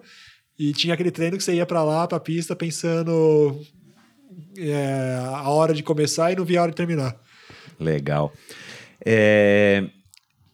Cara, olhando né, a tua carreira aí, foram 17 anos como corredor profissional, quase metade da tua vida toda até hoje, quer dizer, assim, um... a corrida teve uma relevância muito grande para você e você falou agora no mas aqui no começo da nossa conversa que você foi competir na categoria mountain bike porque você percebeu que você ia faturar um dinheirinho na categoria, né? Depois você citou lá, não sei qual outro exemplo da, da categoria que você também levava um dinheiro e tal. É, cara, você teve uma carreira super longeva como corredor, o que é super legal, louvável, né? Você teve aí um, uma fasezinha de lesão que a gente pode falar daqui a pouco, mas foi uma coisa muito pontual que você conseguiu superar relativamente rápido. Mas a impressão que dá, né, é, eu que acompanhei a tua carreira dentro do Pão de Açúcar e depois fora do Pão de Açúcar e tal, um pouco mais à distância, mas a impressão que dá como um, um espectador e um fã teu é que você acabou escolhendo uma, um estilo de prova e uma, enfim, um estilo de prova e, e construir a sua carreira de uma maneira que você conseguisse ganhar o máximo possível de fama, de, eu acredito que de dinheiro, né? Eu Sim. quero também te perguntar sobre isso. Você sempre tinha um patrocinador forte por trás e o Pão de Açúcar, como eu costumo dizer, foi uma mãe do nosso esporte triatlo e corrida dúvida. aqui nesse país. Infelizmente hoje está fora. Você construiu essa imagem que eu acho super legal, porque você se diferenciou e se diferencia dos demais corredores pelo teu aspecto físico e pela tua atitude. Como é que você administrou isso? Alguém te, alguém te deu uma dica? Como é, que, como é que surgiu o Adriano, pessoa jurídica, corredor, com aqueles penteados malucos, as chuquinhas, a tatuagem, a Disney? Foi uma coisa que foi surgindo naturalmente? Ou você teve, ou você mesmo começou a desenhar, vai, no papel, tipo, eu preciso ir por esse caminho aqui, porque se eu for pelo outro, eu vou ser mais um corredor, eventualmente super bom também, Sim. mas eu não vou ter tanta fama, porque você ganhou, acho que 90% das provas da track and field, é, ganhou oito vezes a maratona da Disney, que não é a maratona mais competitiva nem a maratona mais difícil do mundo, mas uma maratona que, pelo menos para o Brasil, é, é, super importante pela relação que brasileiros têm com Disney, com Miami, Orlando e tudo mais. Enfim, você eu, eu analisando a tua carreira, assim, eu acho que você acertou em cheio é, e talvez você sofreu um pouco menos para ter a fama e o dinheiro, o patrocínio que você acumulou é, durante esses 17 anos. Eu estou errado? É essa, a, enfim, é a minha impressão. Como é que é a tua leitura da, da tua carreira? Não, não, tá certíssimo. É, na verdade, a, a coisa aconteceu realmente naturalmente. Então, eu, não é que eu pensei, escolhi. Ou alguém te aconselhou, vamos é. seguir esse caminho aqui, que ele não tá tão difícil, uhum. né? Pô, você vai ganhar dinheiro e vamos embora. Sim, não, não. Isso foi. Uh, tudo que eu fiz foi. partiu de mim mesmo. Então, a questão de como lidar com a minha carreira, escolha de, de prova, calendário de provas. Eu que sempre escolhi as provas que eu queria entrar. Então, patrocinador é, ou treinador nunca opinaram em relação ao que eu deveria fazer ou deixar de fazer em termos de prova. Então eu sempre fui dono do meu calendário, escolhia, eu sempre competi as provas que eu, que eu tinha vontade, que eu queria. Legal, você a, tinha essa liberdade lá no total, Pão de Açúcar. Total. Então, isso foi o primeiro fator que me ajudou, de não ter um treinador ali exigindo que eu estivesse em evento X. Todo mundo tinha essa liberdade? Não, não, tanto que isso foi uma das coisas que gerou um conflito é, com meu com o Ricardo D'Angelo na época, é, digo profissional, não como, claro, como é, pessoa. É, é. o Ricardo assim, D'Angelo, para quem não sabe, era o, te, é o técnico, ou era o era, da BMF, é, que não existe também mais exatamente. hoje BMF, né? Então, a, até já pegando um pouquinho dessa, dessa ponte, é, na época, 90 e, ah, desculpa, 2008, foi um momento que ele chegou para mim e falou: Adriano, melhor você seguir o seu caminho. É, você já é formado, você já tem uma baita experiência como atleta, é, já é formado em educação física, já sabe como seguir com a com a, com a sua carreira, com a sua rotina de treino e eu gostaria eu, que você entendesse que para mim está complicado, que eu vou deixar de ser seu treinador porque isso está me gerando conflito com os demais atletas. Aí o que eu, É, porque te... é isso mesmo, é, você não se encaixa no perfil, é, se a gente imaginar, fechar os olhos aqui, né, quem entende de corrida, imaginar o perfil de um cara que tem os tempos que você tem, os resultados que você tem, a gente nunca vai imaginar um cara com o seu aspecto físico, com a sua Sim. atitude, enfim, é um outro, até com sua própria desenvoltura, uhum. enfim, não sendo é, é, é, desculpa, não, não querendo denegrir a imagem de ninguém, mas assim, você tem um perfil diferente. Sim, sim, então, exatamente. E aí, assim, essa questão com os atletas da BMF, eu era atleta da BMF também. A partir do momento que houve a unificação Pão de Açúcar e BMF, eu passei a ser um atleta da BMF, mas é, patrocinado pelo Pão de Açúcar. Então, eu era o único diferenciado ali do grupo no qual eu recebia diretamente pelo Pão de Açúcar, enquanto que os demais atletas recebiam pela BMF. Então, que já... era patrocinada pelo Pão de Açúcar. Exatamente. Então, o meu, o meu contrato era direto Pão de Açúcar, os demais atletas eram intermediados pela BMF. E aí, nessa junção, eu era um atleta BMF. E o, o Ricardo D'Angelo, ele passou a ser meu treinador de 2001 até, até 2008, quando ele teve essa conversa comigo. E aí, o que, o que, que acontecia? Ele exigia que os atletas da BMF competissem muito em prova de pista e não deixava eles, de forma alguma, participar de prova de rua. Então ele podava muitos atletas, não deixava os caras de jeito nenhum entrar em prova de rua. É, tinha outros objetivos, Que era onde né? dava visibilidade, que era onde dava dinheiro e tudo mais. E os caras ficavam no, no pé dele e falavam, meu, por que, que o Adriano pode a gente não pode? Então eles cobravam muito isso dele, de sempre vendo eu como o privilegiado, que estava podendo fazer o que eu queria da minha vida, e eles não podiam correr é, o que Para ele queriam. foi uma saia justa, né? É, então, Porque exatamente. É então foi essa situação que ele conversou comigo, eu entendi perfeitamente.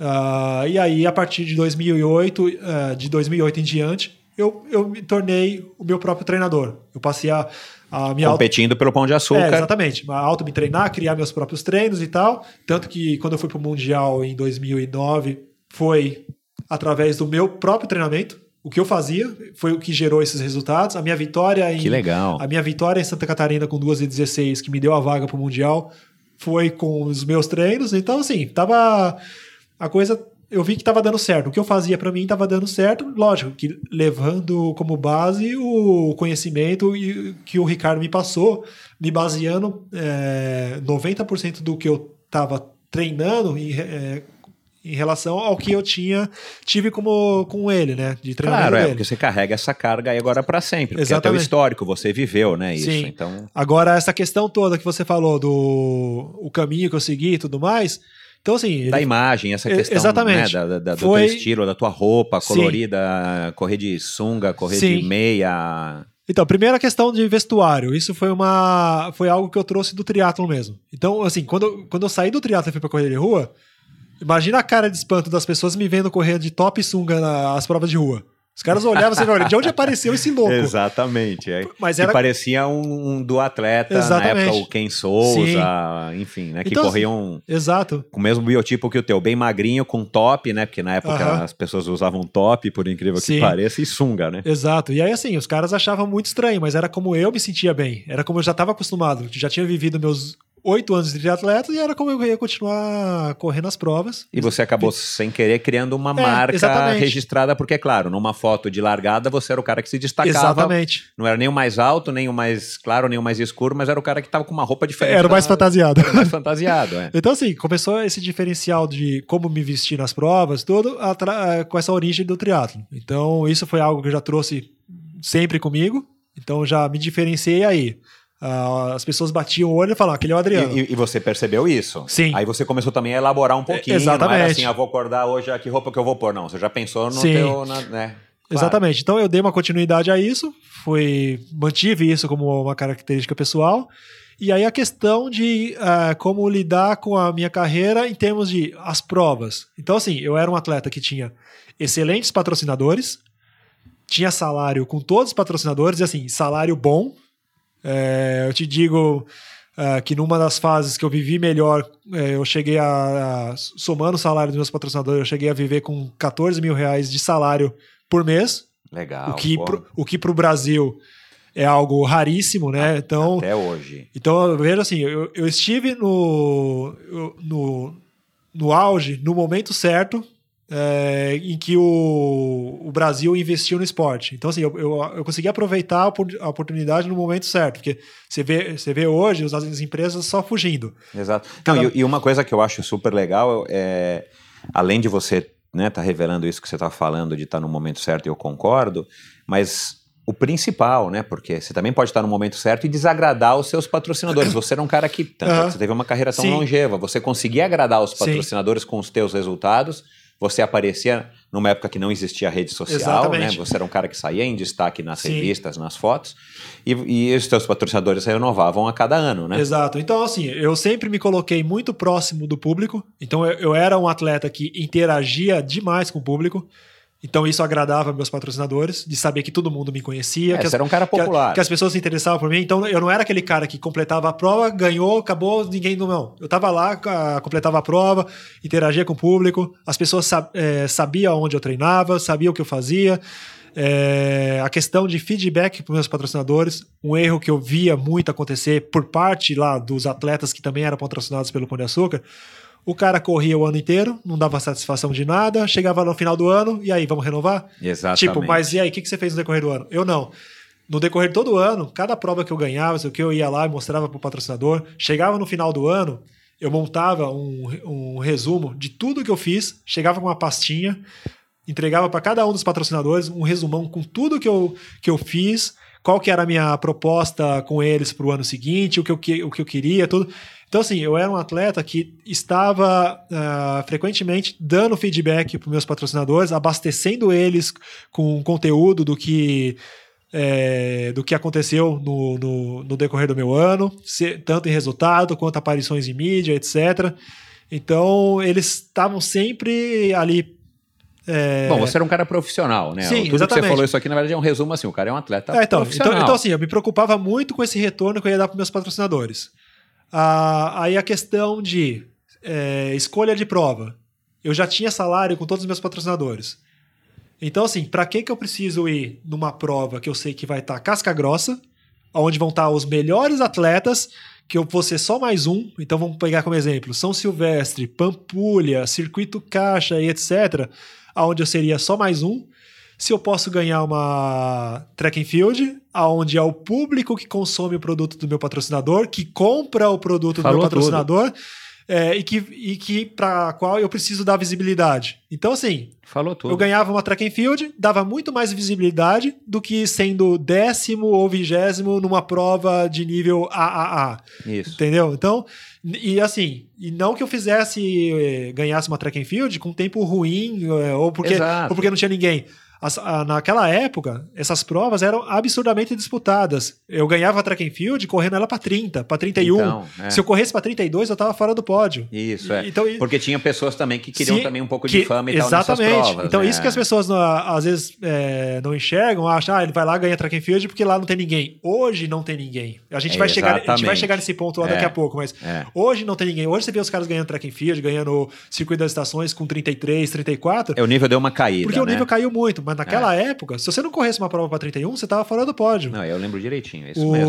O... E aí, assim, eu escolhia realmente a dedo as provas que eu queria entrar, porque eu sabia que eu tinha chance de pódio ou de ganhar, e que através desse pódio uh, eu ia dar visibilidade pro meu patrocinador. Então, assim, eu já ganhava para correr. Eu não precisava, eu não precisava correr atrás de premiação. A, a- Que, aliás, um- uma coisa super privilegiada, Sim. né? Uma situação... Exatamente. E aí, em cima disso, o resultado era a consequência. Então, assim, eu fazia algo que eu gostava, ganhava para fazer algo que eu gostava, e o resultado era simplesmente consequência, e assim, o resultado era sempre positivo, porque eu entrava na prova motivado. Sabe? Aquela coisa, eu tinha bonificação por resultado com meus patrocinadores também. Então, além do salário fixo, eu tinha motivação da bonificação. Claro. Então, assim, eu tinha determinar com, com três dos meus patrocinadores, eu tinha bonificação para primeiro, segundo e terceiro lugar.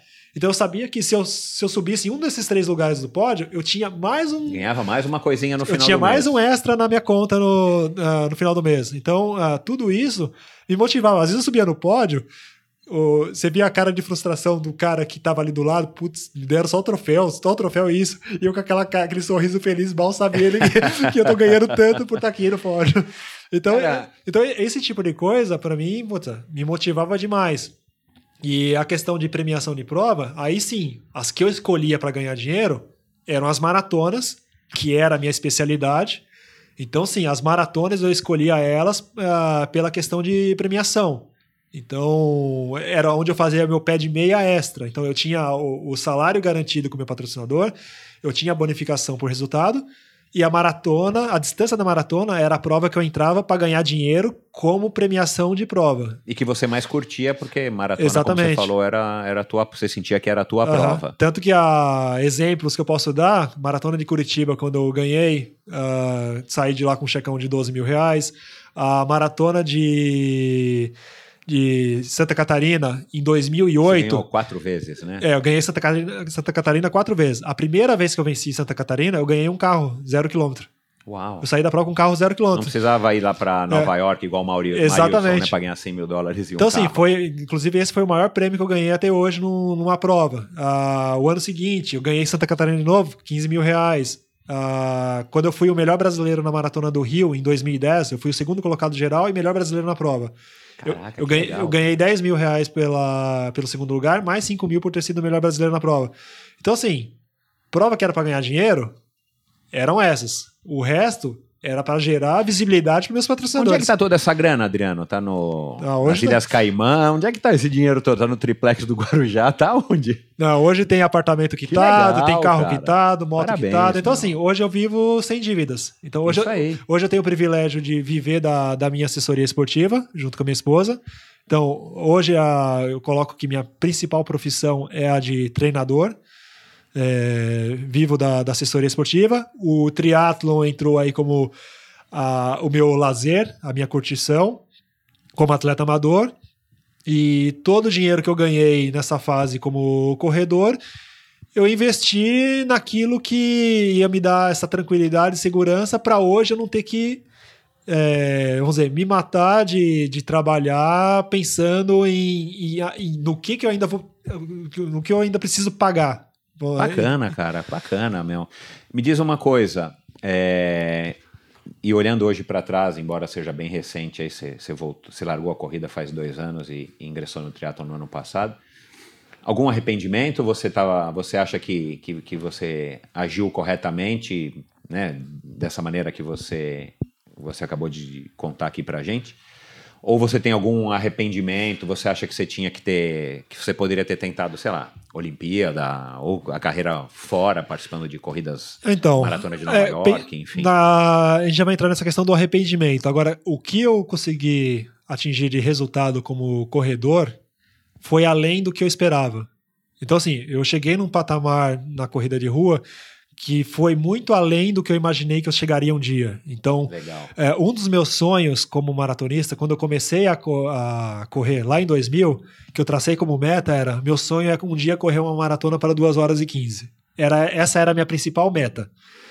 E isso eu consegui no, no Mundial, No Mundial em Berlim. em Berlim, que eu fiz às 2 e 15. Só que assim, a, a questão de estar no Mundial, isso sim foi além. Entendeu? A- É, porque você podia ter corrido 2 e 15 aqui em São Paulo, É, no exatamente. de casa, ia ser legal, mas não ia ser tão É, glamouroso é, quanto dentro é, de um exato, Mundial. Exato. Então, assim, a questão de ter representado o Brasil, ido para um campeonato mundial de atletismo, que para mim tem o mesmo peso de ir para uma Olimpíada. Isso foi Concordo. algo que caiu no É. colo, assim, de tal forma que eu jamais sonhei que eu chegaria a, a- a isso. A questão da, da maratona da Disney, de ter vencido ela oito vezes.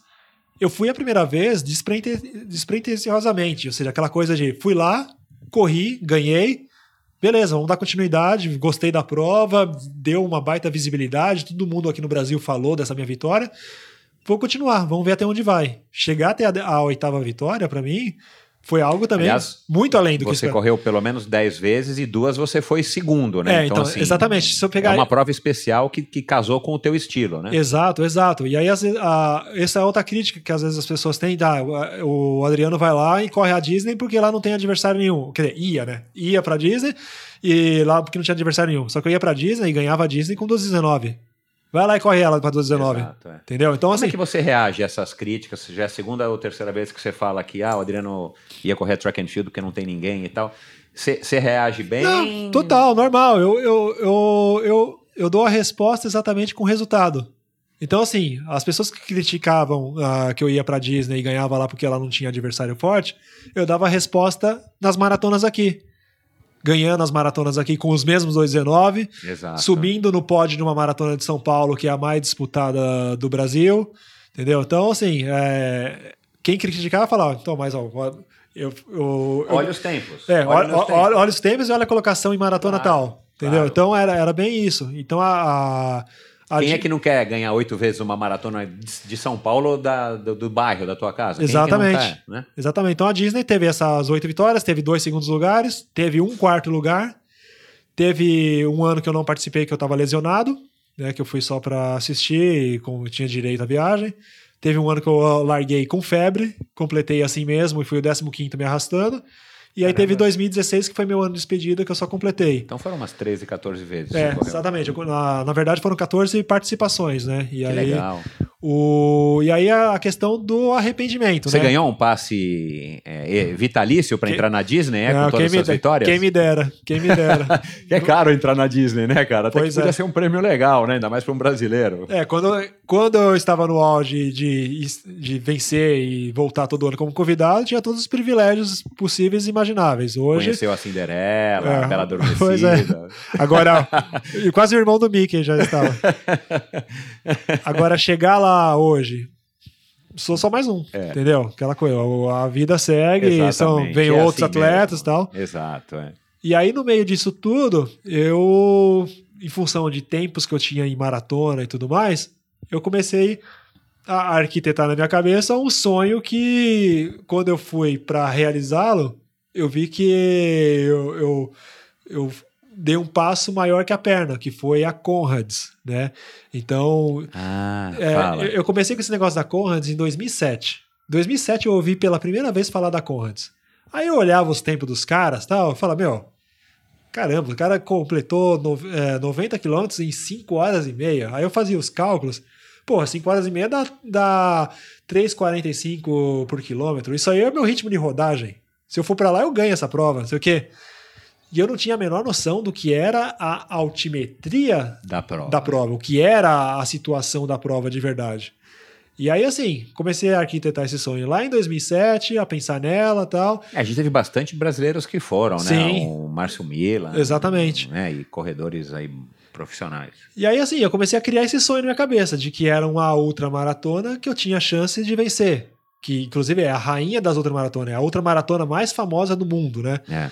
Então, eu falei, meu, já pensou, eu ganho, ganho uma prova... Cresceu, cresceu os olhos. É, exatamente. ela. Já pensou eu ganho uma prova desse porte? E aí, em 2012, eu coloquei na cabeça que em 2013 eu ia para essa prova. Que Na tua carreira, nesse momento, você ainda estava ganhando as maratonas? Tava. Você estava no auge, não é que você estava. também tipo, putz, eu preciso agora arrumar Não, um outro negócio. tava no auge. Eu já tô... Tava Ah, no auge, legal. tava correndo maratona ainda para 2,18, 2,19, tava correndo prova de 10 para 31. E, e aí, em 2012, eu coloquei na cabeça que eu iria para lá. Então, eu ganhei a Disney em 2013 ah, pela oitava vez, que foi a minha última vitória na Disney. E a partir daí, eu comecei a treinar para Conrads. Eu comecei a subir volume, a fazer os longões, a colocar biologia na USP, achando Que que, seria, isso. que seria nesse mesmo ano, 2013. 2013, foi minha estreia lá. Achando Quando é que a Conrads abriu? ela acontece sempre no final de maio. Ah, tá. É sempre o último final de semana de maio ou o primeiro final de semana de junho.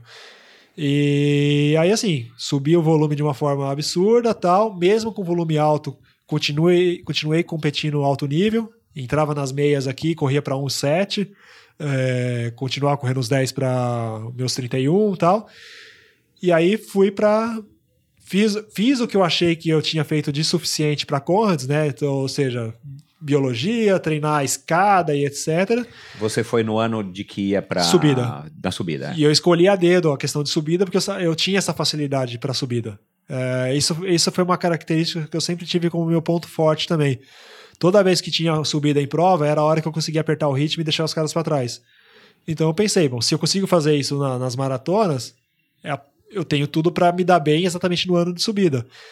E aí fui para lá em 2013, larguei, saí já de cara tentando acompanhar o grupo líder ali, correndo no pelotão, aquela sensação de tá fácil, beleza, tal.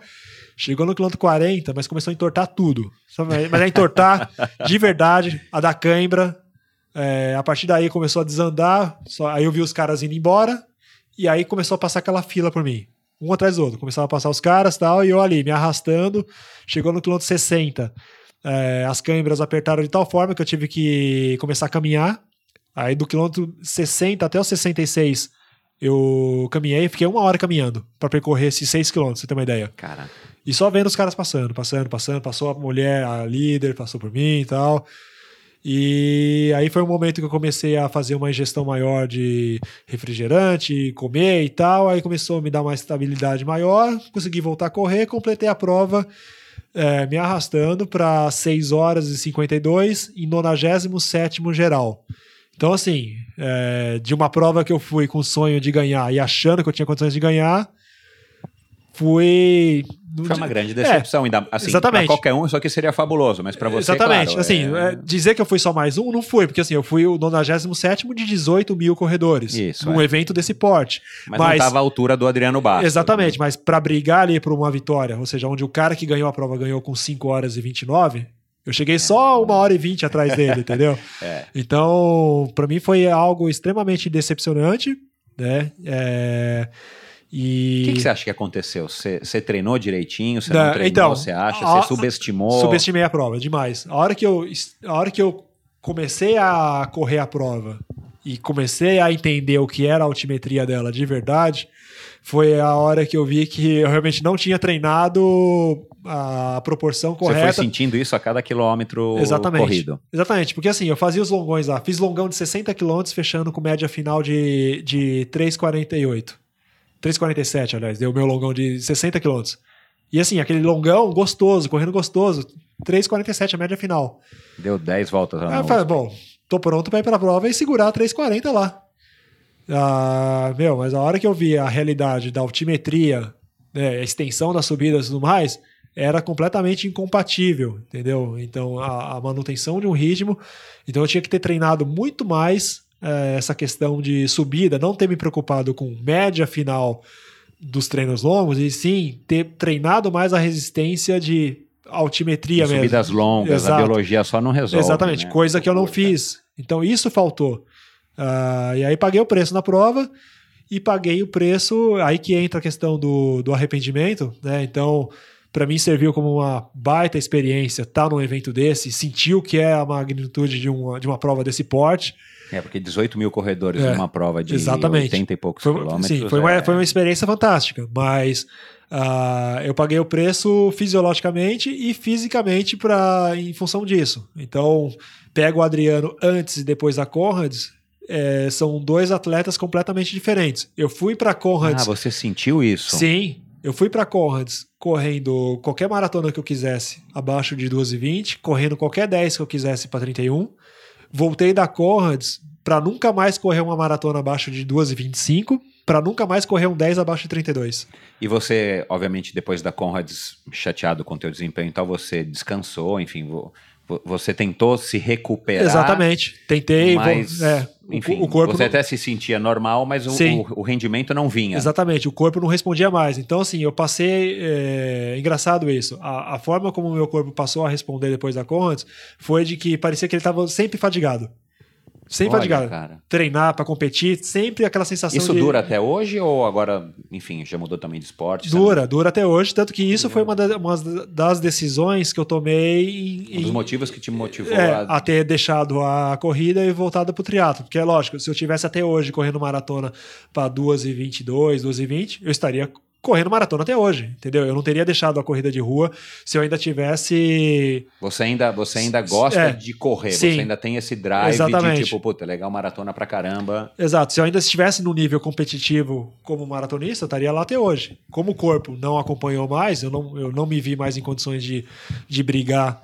É, pensando que a corrida de rua não tem faixa etária, né, é, só, é só o pódio geral e acabou, a partir do momento que eu não tenho mais condições de brigar lá na frente, sou só mais um, é, desmotiva, você perde o tesão né, de continuar. E, mas você foi atrás de, de fazer mil exames, enfim, tentar descobrir se, se você poderia reverter esse processo descansando, suplementando, sei lá. Já, sim, corri atrás de várias coisas. Procurei fisiologista, procurei endócrino, procurei é, é, nutricionista, tudo, tudo que a gente fez de, de possível não reverteu o quadro. Eu continuei, assim, sempre naquela coisa é, declinando, Queimou, estafado. estourou o motor. Exato, exato. Tanto que eu voltei para a Conrads em 2014 só para cumprir tabela de, de ganhar aquela back-to-back, que eu sabia que se eu não voltasse eu nunca mais ia ter essa medalha. Então eu voltei só pelo Mas você voltou em 2014? 14. Voltei em 2014, Ah, no sentido legal. subida, só para completar a prova e ganhar essa medalha, só para isso. E aí, assim, foi daí em diante a carreira Adriano maratonista. Mas foi... nessa época, em 2014, um ano depois, você já você já estava consciente de que a Conrads já, tinha te quebrado? já, já, Ah, já. Foi uma coisa que você foi vivenciando e percebendo. É, exatamente. Uau. E aí, a partir do momento que eu vi que não, meu, não, não, vou, não vou conseguir voltar mais ao meu, me- ao meu melhor mesmo, vou lá de novo, completo, só faço só para completar e vamos ver o que vai render daqui para frente. Então, assim, resultados Legal, mas legal que você voltou, porque, cara, realmente, essa é uma corrida fabulosa para quem sim. gosta de correr. Isso Sim, aqui, exato. e a África do Sul é um país maravilhoso. né? Exatamente. E aí, assim, a partir daí eu vi que resultados de maratona nunca mais encaixou para brigar é, por um pódio lá na frente. As corridas de rua em geral, é, eu comecei a pegar pódio só quando o nível estava mais fraco, já não tinha mais condições de brigar quando o nível estava quando eu corria bem. Então, em cima disso, começou a gerar aquela desmotivação de perder vontade de treinar. Eu já não sentia mais prazer nenhum em ir para uma pista, por exemplo, fazer treino de tiro, porque ficava aquela coisa de eu vou lá, vou me matar para nada, porque vai chegar na É. prova e não vai render nada. Então, É, aí, o, o atleta tem isso, né, cara? Sim. A hora que você começa a não render o que você já rendeu, dá realmente uma desmotivação, por mais motivado que você é, seja. então, ninguém é exatamente. Por, por mais que você goste de praticar o esporte, mas assim, quando você tem uma referência do que você fez e, e você se vê fazendo algo é, muito aquém e de uma forma muito mais sofrida, meu, desmotiva demais. É, desmotiva demais. jeito, Então, é uma- o exemplo que eu posso dar. Sei lá, deve ter um nome, isso deve ser depressão de atleta. É, exatamente, eu passei acontece por- mesmo. A gente eu tava depressivo assim. mesmo. É, é. pegar o final de 2016, é, eu tava completamente depressivo. Sabe? Eu- Será tinha- que não foi o acúmulo de tantos anos, pô, rendendo pra caramba, caramba, meu? Será? Também. Você não. Bom, também que agora não adianta saber o motivo, É, porque já sim. aconteceu e o tempo não volta, né? É, e você então, nunca mas- vai correr melhor do que você já correu, porque é por causa da idade. Mas é, será que também não foi um acúmulo e de repente a Conrads foi só o que transbordou o Pode copo, ser, né? exatamente. Já de tá, o corpo já está saturado de tantos anos seguidos trabalhando alto rendimento, porque você pegar atleta desde os 12 anos de idade. Desde a época do triatlo era pancada, pancada, pancada Então. diariamente. Aí entra nessa rotina de maratonista, mais pancada Cara, ainda. É muita pancada, né? É, tanto que assim, psicologicamente, eu não tinha mais cabeça para treinar volume para uma maratona. Chegou um momento que eu não tinha mais saco de, de, É, de ir pra pista para fazer aquela quantidade de tiros que eu fazia antes. Ah, então, assim, vários Aí você fatores. perde motivação, porque não tá mais gostoso, né? Sim. Enfim. Exato, exato. E aí. E como você não, não dependia mais disso, você já estava com o teu plano da assessoria Sim. e tal, você tinha outro galho onde se segurar, né? Exatamente, a, a- com assessoria estruturada, já ganhando mais em função dela do que como atleta. Começou a entrar essa fase aí de, ah, de crise, patrocinadores cortando patrocínio, começou a entrar só, manter só mais apoio material, só que foi bom, já, já estou deixando de viver do esporte pensando na parte financeira, né? Ou seja, já estou já tô começando a entrar na, na, na fase atleta apoiado e não mais atleta patrocinado. Ah, então, assim, foram vários fatores que foram acontecendo junto que foram me levando para essa decisão de voltar para o triatlo. E aí, 2016, a, a hora que eu estava nessa fase meio cabisbaixo mesmo, de sem vontade nenhuma mais de, de treinar, de competir, e vendo só corte é, de várias formas por parte dos patrocinadores em função da crise, aí foi até a, a onde a minha esposa entrou na história de novo foi- pegou e falou, por que, larga, por que você não volta de vez pro triatlo? É algo que você tanto gosta, é, tanto que em 2016 eu já estava fazendo alguns treinos de pedal, tal, já como complemento para ver se eu dava uma animada.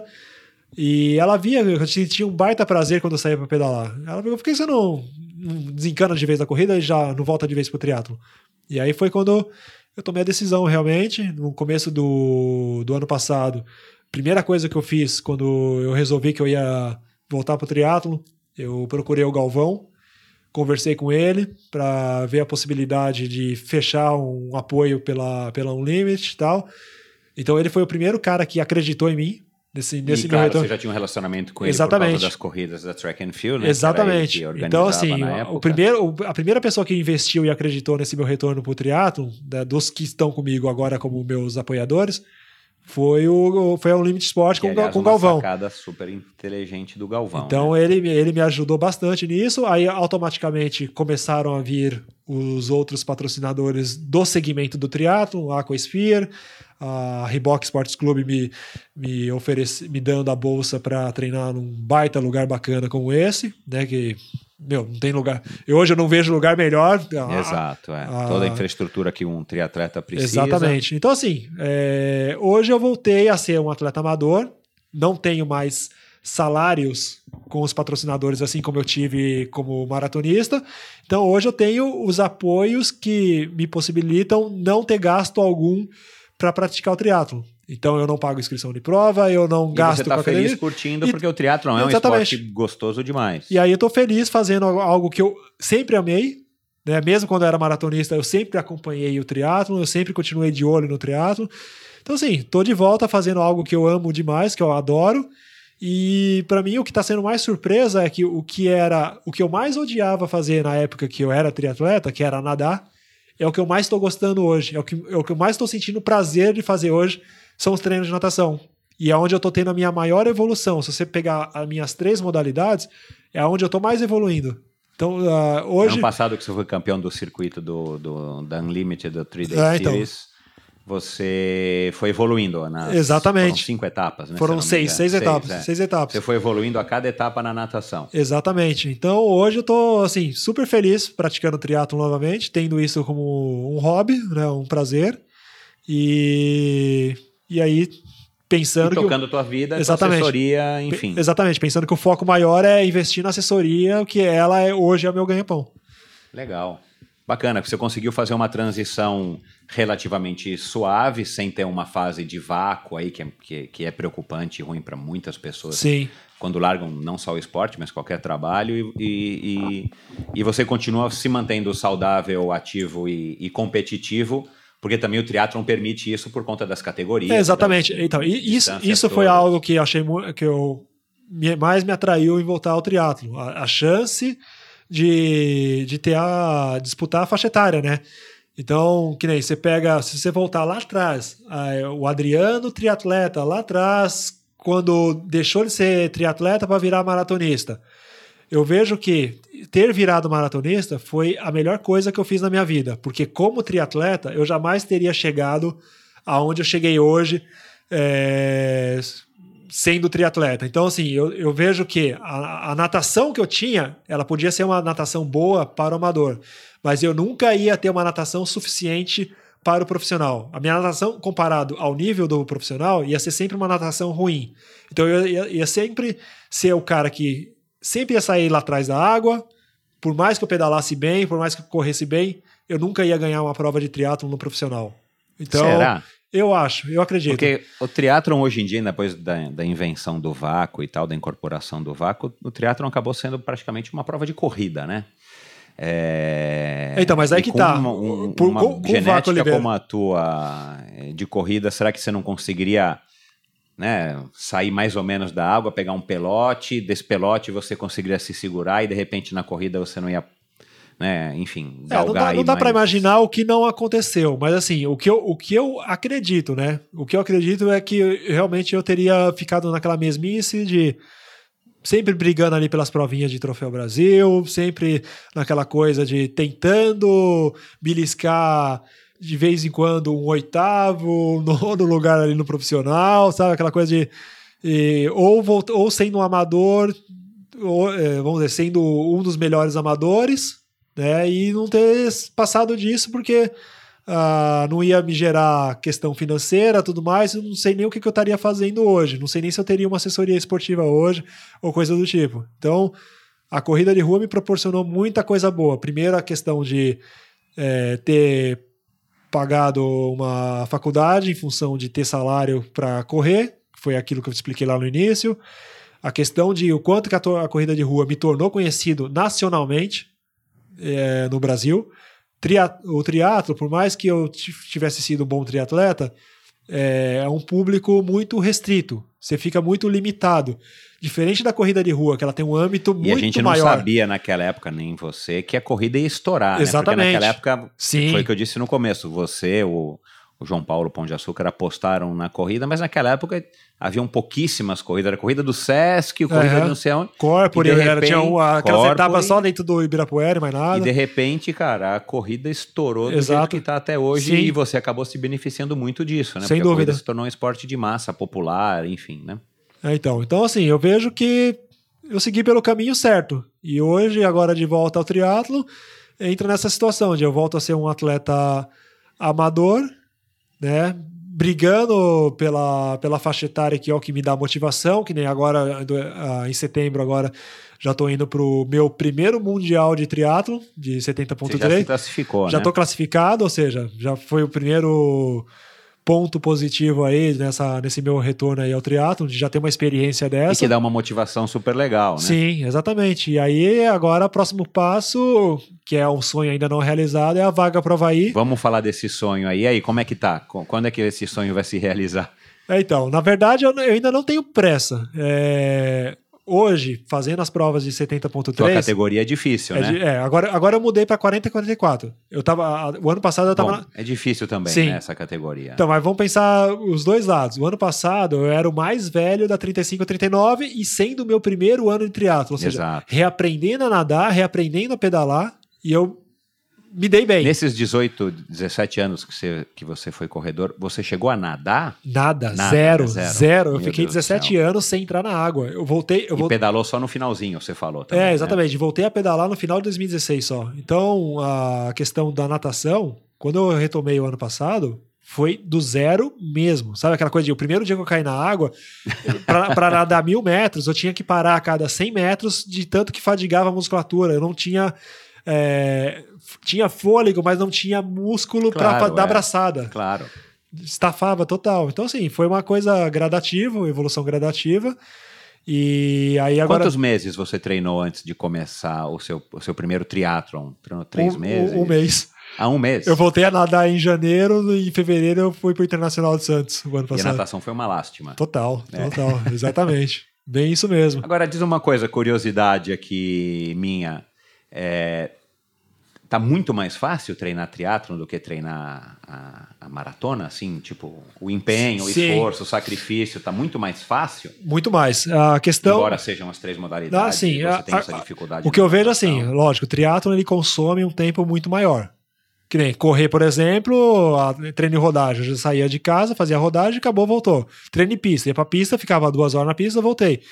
O triatlon, o conjunto em si, exige muito mais tempo. Então, isso é uma coisa que eu vejo como mais difícil nesse sentido. Mas Organizar a agenda, Exatamente. trabalhando, né? Se Exatamente. vivesse ou não, não precisasse trabalhar, mas... Mas agora, em termos de dinâmica de treinamento, ah, eu vejo como mais fácil treinar para triatlon do que para ser um maratonista profissional, porque a mescla das atividades, você está sempre descansando uma musculatura, diferente de você massacrar o mesmo grupo muscular todo dia, às vezes duas vezes no mesmo dia, que nem era antes. E, e você sai da rotina, vamos dizer, constantemente, Sim. porque é piscina, é pista, Exato. é parque, é USP, é, né? Exato. E aí a questão de corrida, que é uma coisa que eu já estava saturado de treinar, que eu ainda estou saturado de treinar, eu ainda não estou sentindo prazer em treinar corrida. Então, eu estou treinando corrida hoje num nível muito mais leve do que do que eu treinava. Então, assim, a corrida para mim hoje eu estou vendo ela como um complemento. Então, eu vejo que se eu treinar corrida forte, eu vou sair para eu vou sair da bike e vou correr os 10 km para, sei lá, para 35, 36. Hoje eu tô treinando corrida, sabe, vamos dizer que meia boca, do jeito que eu tô afim, sem me matar de treinar, e tô correndo os 10 depois de pedalar para 37, 38. É Então aí. assim, eu prefiro ter esse prazer de não me matar de treinar e correr para 37, E não se 38. sacrificar psicologicamente. Exatamente. Né? Quando você está treinando uma coisa que você não está morrendo de vontade, Sim. fisicamente, claro que cansa, mas o, o- o sacrifício psicológico acaba se tornando, às vezes, mais pesado do que o físico. Exato. né? Então eu tô focando muito mais em melhorar natação e pedal, que eu sei que melhorando essas duas modalidades, a corrida, consequentemente, vai sair mais inteira ah, no, na sequência, né? E aí eu tô, tô nessa, de sem pressa, e aí voltando à questão do, do Iron que você Do perguntou, sonho, é. eu, eu, não- eu ainda não decidi se eu vou tentar a vaga o ano que vem ou em 2020. Entendeu? Legal. Que agora Você também tá com, com calma, Sim, tá com exatamente. pressa, é legal. Que é é. aquilo que eu falei. O ano passado eu era o mais velho da 35 e 39 e já deu e já rolou resultados bons de cara. Esse ano já com o treino em dia, já encaixado tudo, eu tô como o mais novo da 40 a 44. É, você tem Então- aí agora quatro anos pela Exatamente. frente, cinco anos pela frente. então vamos pra- dizer que eu tenho uma vantagem ao meu favor aí, Claro, é. entrando como o mais novo da faixa etária e pensando que eu tenho muito para evoluir ainda. E se você encontrar a tua motivação e a tua forma, não como atleta maratonista profissional, mas se você encontrar a tua forma de novo na corrida, cara, com certeza a tua maratona, que é a parte Sim. mais sacrificante do Ironman, vai vir de uma maneira bem mais natural É. para todo É, mundo. então, que é- as tuas chances aumentam ainda mais. né? Exatamente, que isso, inclusive, é, é onde eu ainda não estou preparado psicologicamente. Que nem hoje, quando eu faço uma prova de 70.3, a hora que eu saio para correr os 21, parece uma eternidade. Sabe aquela coisa de. aquele sofrimento, aquela coisa de, meu, não vejo a hora de acabar, que tá doendo tudo, tá sacrificante e tal. E a hora que eu tô lá correndo os 21, depois de ter pedalado os 90, é é a primeira coisa que veio na cabeça. Pra mim mesmo, meu, eu não me imagino correndo o dobro disso ainda. Exato, é. Então eu ainda não tenho cabeça para pensar na distância do Ironman. Pra sorte de quem tá ouvindo e tá na tua categoria, né? Pessoal, vá aproveitando aí, porque a hora que o Adriano resolver, a coisa vai ser um pouco mais complicada para vocês. Adriano, é, a gente conversou também um pouquinho aqui antes de, de gravar. As redes sociais hoje com certeza te ajudam bastante, ainda mais nessa sua é, mudança de carreira, na tua assessoria. E como você é um cara que sempre é, trabalhou muito bem, como a gente conversou agora, a tua imagem, enfim, a tua postura e tal. Você é um cara que está bem ativo nas redes sociais. Qual a importância dela, delas para vocês, para você ou para tua empresa? Bom, pra mim é literal. Hoje não tem mais diferença, né, entre Adriano Bastos, o a triatleta, e o Adriano Bastos, dono da Não, assessoria. não, né? tá. Eu, eu me coloco como igual nos dois. Tanto que a minha rede social eu uso pra pra divulgar os dois, inclusive. É, você é, a sua empresa Exatamente. a imagem dela, né? Sem dúvida. Então, assim, a questão de rede social para mim hoje eu vejo como um instrumento de trabalho. Para mim é de extrema importância. É, como atleta, como o Adriano atleta ali, conhecido do público e tudo mais, vamos dizer, o ídolo de alguns e tal, é, como uma forma de, de me expor, né, de mostrar o meu dia a dia, de interagir com o público, de mostrar como que é a minha rotina, os treinos, como o, o- as melhoras que eu venho obtendo, resultados de prova, etc. Ou seja, é fazer com que o público realmente esteja ali, acompanhando diariamente tudo que acontece no meu dia a dia. E a questão de trabalho com, com assessoria esportiva, de mostrar é, como que é o dia a dia da assessoria, como que são nossos treinos, como que os alunos convivem é, nos treinos, a evolução deles, etc. Então, rede social para mim, ela, ela tem o benefício desse da, da visibilidade e exposição, né? Então é, é, é onde É a vitrine do teu negócio, exatamente. além da, do- dos resultados. Exatamente. enfim. É, a- é a minha vitrine do Adriano atleta para expor o- a minha imagem, expor os meus patrocinadores e, e, a, minha, e a vitrine do, do meu trabalho, exatamente, da assessoria esportiva de, como forma de cativar novos alunos, de mostrar que o nosso trabalho é legal e atrair eles para vir treinar comigo também. Imagina se na época que, que você começou a correr, se já existissem as redes sociais, Nossa. como é que você tinha turbinado ainda mais a tua imagem, né? Exatamente. Até pegando a época do meu auge como maratonista mesmo, porque isso é uma coisa que eu vejo muito hoje. É, você vê muita gente que começou a, a treinar recentemente, entrou nesse mundo, seja do triatlo ou da corrida de rua, tipo de dois anos pra cá. Então é uma pessoa que vive o atual, nem lembra do que aconteceu lá atrás. Então, assim, muitas pessoas nem sonham, é, nem sabem metade do que eu fiz em termos de, de resultados e tudo mais. Então, imagina se essas pessoas, É desde porque- aquela época, já Porque para o acompanhassem. cara saber hoje, o cara precisa recorrer ao endorfina e abrir revistas antigas ou procurar na internet se achar alguma coisa, porque na época era revista, Exato. um ou outro jornal e, e não temos mais isso, né? É, então, exatamente. Eu acho que um, um, um dos grandes benefícios das redes sociais, eu estava conversando ainda hoje cedo com um amigo, se as redes sociais, vamos dizer aí, se perpetuarem, que a gente também não sabe se daqui a pouco o Facebook e o Google vão acabar aí com as redes sociais ou vão extinguir as que tem para criar novas, a gente vai ter um histórico aí de, de, de, de esportes, aqui no nosso caso, que vai ser muito legal você poder olhar o teu Facebook ou o teu Instagram de 10 anos, de 20 anos atrás, Aham. Para você poder contar a tua história para os teus filhos, para os teus fãs, para quem está começando no esporte vai saber é, quem foi o Adriano Bastos, quem é o Adriano Bastos. E, e você vê, né, cara, assim, o, o, o que eu estava pensando aqui enquanto você falava. Você é de uma época pré-redes sociais, pré-internet, porque quando você começou a internet já existia, mas dizer, não, né, era internet de escada e não tinha rede social. É, você conseguiu construir a tua imagem é, de uma maneira, no meu ponto de vista e pelo que você acabou de dizer, super legal, porque você teve destaque, ganhou dinheiro, conseguiu sobreviver e agora está numa situação, vamos dizer, confortável para quem foi um atleta.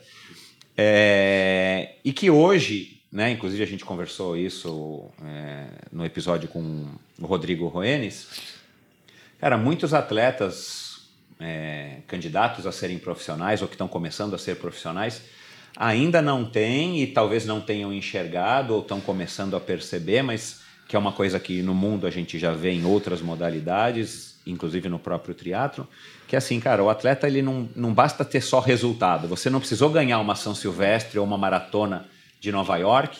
Aliás, uma curiosidade, né? Faz pouco tempo que o Vanderlei é, Cordeiro ele abriu uma conta no, Sim. no Instagram. Quer Isso. dizer, claro, ele não é mais ativo, mas ele é um cara que vive dos Aham. resultados dele como atleta. Corre, corre é- é, acho que é adotado pela Caixa. Ele Sim, sim. é um dos embaixadores do atletismo no Brasil. Enfim, é, mas é um cara que só abriu agora uma rede social, né? Na minha opinião, é um grande amigo meu, quero trazê-lo aqui, mas assim, foi tardiamente, porque as redes sociais já estão aí pelo menos há uma Exatamente. década. Então, assim, é, é bacana para quem está nos ouvindo e pensa ou é já profissional e ouviu a conversa com o, com o Rodrigo, que é um cara que também tem uma visão bem interessante desse profissionalismo.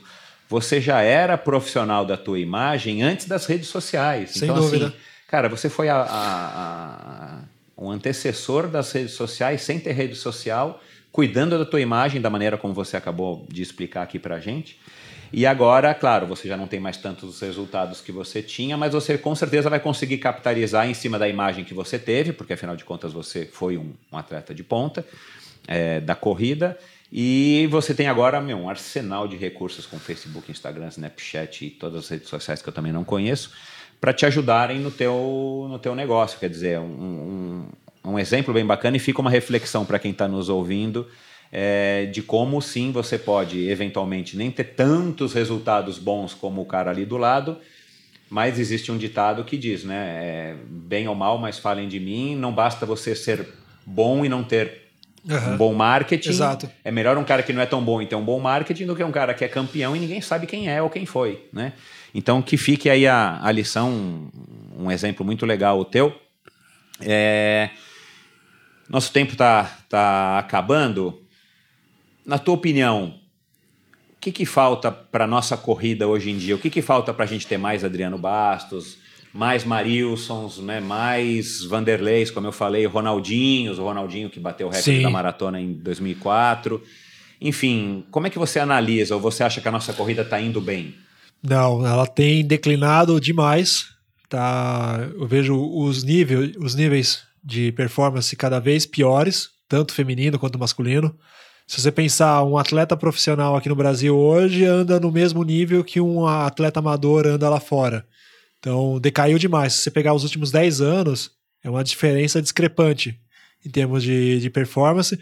E o que eu mais vejo como tendo colaborado para esse lado ruim é a questão de os próprios organizadores de provas não terem mais trazido esse incentivo para os atletas. Então você vê premiações cada vez piores. Então, para o atleta que pensa em performance, quer brigar por um pódio e tudo mais, ele já se vê desmotivado em tentar fazer uma bela marca, de brigar por um pódio, onde ele sabe que não vai ganhar absolutamente nada. Então, é, você pega até essas provas menores mesmo, que não dão dinheiro, mas que antes davam prêmios legais oferecidos pelos patrocinadores e que hoje dá um troféu e um buquê de flores. Então isso desmotiva demais o cara. O cara sabe que ele vai ter um gasto com inscrição, que às vezes ele nem pode ter esse gasto, é, onde ele antes contava com um prêmio legal, sei lá, um par de tênis, alguma coisa que de alguma forma ia ajudar ele. É. para hoje ir lá e ganhar um pedaço de plástico, um pedaço de metal, não vai acrescentar nada para ele. Uh, então, uh, muitos não têm essa visão da questão da visibilidade, né? Que o resultado em si pode trazer essa, essa ajuda, oportunidade essa oportunidade de. Exatamente. Exatamente. Então, mas muitos levam mais em consideração o que ele está ganhando ali pelo pódio. Então, o, a, os organizadores de prova, eles deram uma pecada bastante nesse sentido de desfavorecer um pouquinho esses atletas que brigam por resultado. Automaticamente esses atletas deixam de competir, né? Então cai aí o nível técnico, né? Porque o cara, a partir do momento que ele deixa de competir, ele deixa de explorar ali o, o limite físico dele, o, a, deixa de explorar a chance de, de melhora, né? Da, da questão da, da performance por si só. E a questão de empresas que sempre apoiaram e ajudaram o esporte, cada vez mais se afastando. Então, é, se você pegar principalmente a corrida de rua, que é um esporte que sempre necessitou desse, desse tipo de ajuda, por ser um público é, que vem de, um, de uma classe mais humilde, então você pega a, a grande maioria dos praticantes de corrida de rua hoje no Brasil, é como, como a palavra em si diz, praticantes. São pessoas que têm um alto poder aquisitivo, mas que praticam a corrida por status ou porque gostam é, ou por N motivos. Mas o cara que. É, é o atleta. Que, que é o atleta o, que... que... briga por performance. Esse cara ele necessita de oportunidades que as empresas estão tirando dele. Então, a, aquela ajuda que ele contava antes com com, com as empresas, ele deixou de ter nos últimos anos. É, os dois lados são dois lados da mesma moeda e os dois lados são, são positivos para o esporte. A gente precisa ter as, os praticantes Sim. e as corridas com bastante gente correndo de qualquer nível para poder pagar os custos. Exato. E é legal porque a população está tendo a oportunidade de, de ficar um pouco mais saudável Sim. saindo do sedentarismo, né? Por isso que esse boom das corridas de rua aqui é, no Brasil eu acho que foi muito positivo. Mas ao mesmo tempo a gente também não pode esquecer das pessoas que são os ídolos e as pessoas que a quem a, as, os outros praticantes, 99,9% das pessoas que estão na corrida, podem se espelhar. E, exato, exato. É, é. é, a gente vamos dizer que a gente está ganhando em saúde e perdendo a competitividade. Exato. Então é, a gente do, deixa do, de ter. O a... esporte como, como esporte de fato de, de alto nível, alto nível, a gente acabou perdendo um pouco. Né? Bastante. Né? Bom, é, infelizmente, essa é uma realidade que a gente está vivendo no, no Brasil e, e, não é só na, na corrida, mas como a corrida é um esporte de participação, é um esporte de massa, enfim, a gente vê isso mais nitidamente no dia a dia. E no triatlon, como é que foi essa tua volta? O que, que você sentiu de mais diferente? Porque naquela época que você praticou triatlon, o triatlon era um esporte completamente, quer dizer, já ainda é de nicho, mas era muito mais de nicho. O triatlon cresceu um absurdo, né? Você Sim. percebeu? É, eu acredito que talvez até na mesma proporção do que a corrida tenha crescido nesses anos. Né? A corrida sempre foi um esporte maior, mas o esporte era muito pequeno. A gente ia na USP e tinha 20 pessoas pedalando numa terça, numa quinta-feira. Exato, exato. Ah, não tinha praticamente nenhuma mulher treinando e hoje em dia, né, aqui no nosso caso que treinamos em São Paulo, e você vive disso, a gente vai para a USP, tem 500 pessoas pedalando em qualquer hora, qualquer dia. Exato. Enfim. O, o que, que, como é que você né, praticamente você entrou numa cápsula do, do, do tempo, foi para outro planeta na corrida, ficou 17 anos praticamente sem contato nenhum com o triatlon e voltou para o triatlon é, 17 anos depois. Como é que você, o que, que você percebeu que mudou mais, enfim? O que eu vejo como principal mudança foi a característica do público praticante hoje. Então, aquela época que eu, que eu participava do triatlo, eu lembro que o triatlo ele era mais competitivo. Então você via poucas pessoas praticando, mas num nível de competitividade muito maior e muito mais nas distâncias menores. Você via muito mais pessoas praticando a distância sprint e olímpico e você via meia dúzia se arriscando a ir para a distância do Ironman. Então, é, isso tem sido opinião praticamente unânime entre todas as pessoas que passaram por aqui. Exatamente. Então, assim, as pessoas antes elas faziam um ciclo transitório de começar pela distância menor, ter a experiência de evolução ali gradativo, fazer o olim, fazer a seu ciclo na distância olímpica, para depois pensar em partir para um Ironman. Isso se fosse para a distância do Ironman. É. Hoje não. Hoje você vê as pessoas começando a praticar triatlon, já querendo ir de cara para a distância do Ironman.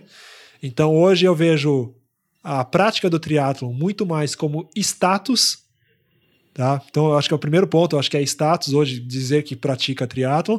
E aí a questão do, do perfil do, das pessoas que praticam triatlon hoje está muito mais voltado para longa distância e as pessoas desprezam muito essa questão de é, de passar pelas etapas é, necessárias, né? Que é começar o triatlon da forma correta ali pelas distâncias menores, ter o ganho de experiência, ter o ganho de performance nessas, nessas distâncias menores, para aí sim pensar numa distância maior. Não, e, e, valorizar o triatlon como um esporte que também tem, é igual a corrida, tem sim. dos 100 metros aos 42, aos 80 Exatamente. e pouco, aos 100 e pouco. É que na corrida você não, você não vê um cara que, vai, que começou a correr já indo direto para distância da maratona. Você vê o cara começando a correr 5, depois vai para de 10, aí vê, testa como é que ele se comporta numa meia para pensar numa maratona. O triatleta ele já é. entra no triatlo já pensando no Ironman. Eu vou conversar com o, com o Galvão também aqui em, é, em breve e, e aí a gente também vai explorar esse assunto, mas o que, que eu acho, é, minha opinião, de novo é a mesma coisa que a gente falou da corrida, é uma mesma moeda que tem dois lados. O Ironman foi excelente para o Brasil e, o Ironman cresceu no mundo inteiro, super legal para o triatlon, porque o Ironman é uma modalidade do triatlon, né? O Ironman não é um esporte, o Ironman é uma das distâncias do triatlon. É, e surgiu depois do triatlon, né? O triatlon já existia em San Diego quando os caras fizeram o, o Ironman. É, decidiram fazer o, o, primeiro Ironman. Mas que é super legal, porque, cara, Sim. na minha época, na tua época, quando você competia, a gente tinha um Ironman que não era o Ironman Ironman, e depois você ainda participou de Ironman, enfim, quando eu comecei já tinha acabado praticamente os Ironman que tinham no Rio de Janeiro, e é super legal a gente poder ter hoje um Ironman de nível mundial aqui no quintal de casa, é, num, em solo brasileiro, e tão bem organizado quanto o Galvão faz.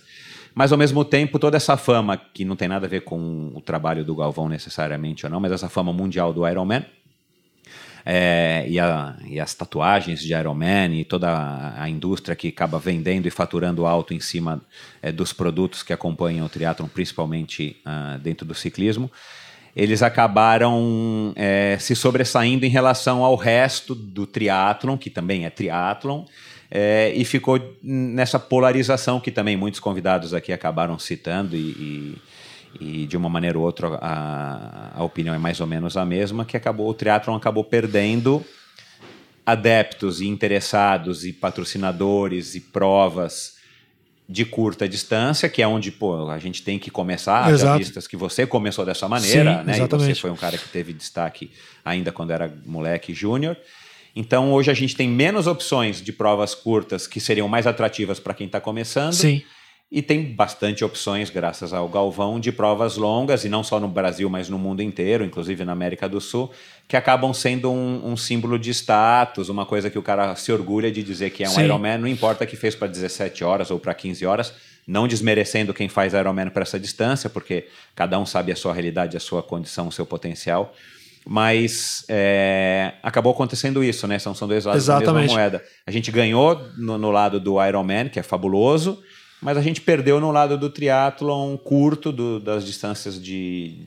inclusive do próprio biatlon, do próprio duatlon, uhum. que eu acho que isso é, seria uma grande saída para o nosso Brasil. Aqui está tendo mais pessoas Exato. começando garoto. Que é aí que fabrica novos aí você talentos. fabrica, e, enfim, aí você já começa a direcionar como o Marcos Paulo te direcionou, enfim.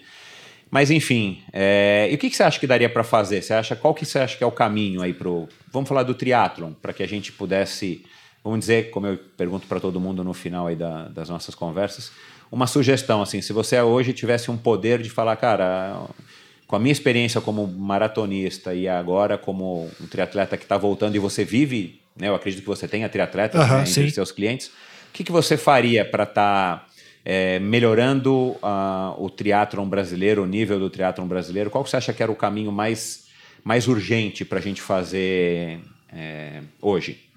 Eu acho que seria realmente fazer essa, essa divulgação maior em cima do, dos eventos de curta distância, que nem, é, que nem é, é, é me usar como exemplo do que eu estou fazendo nesse meu retorno, entendeu? De, de, focando nas distâncias menores, na distância olímpica, por exemplo, que é a distância que eu mais estou participando, tentando primeiro ganhar experiência de volta nessa, nessa distância, é, fazendo duas provas no máximo por ano de, da, de meio Ironman para ter esse processo transitório aí de, de ganho de volume para depois pensar na distância Ironman. Então acho que uh, seria mais conscientizar treinadores, é, principalmente conscientizarem seus atletas que eles precisam passar por essa fase transitória. Que ah, muitas vezes ah, o treinador ele fica com medo de perder o atleta, o cara chega lá querendo treinar para a distância do Ironman, aí o cara, ao invés do treinador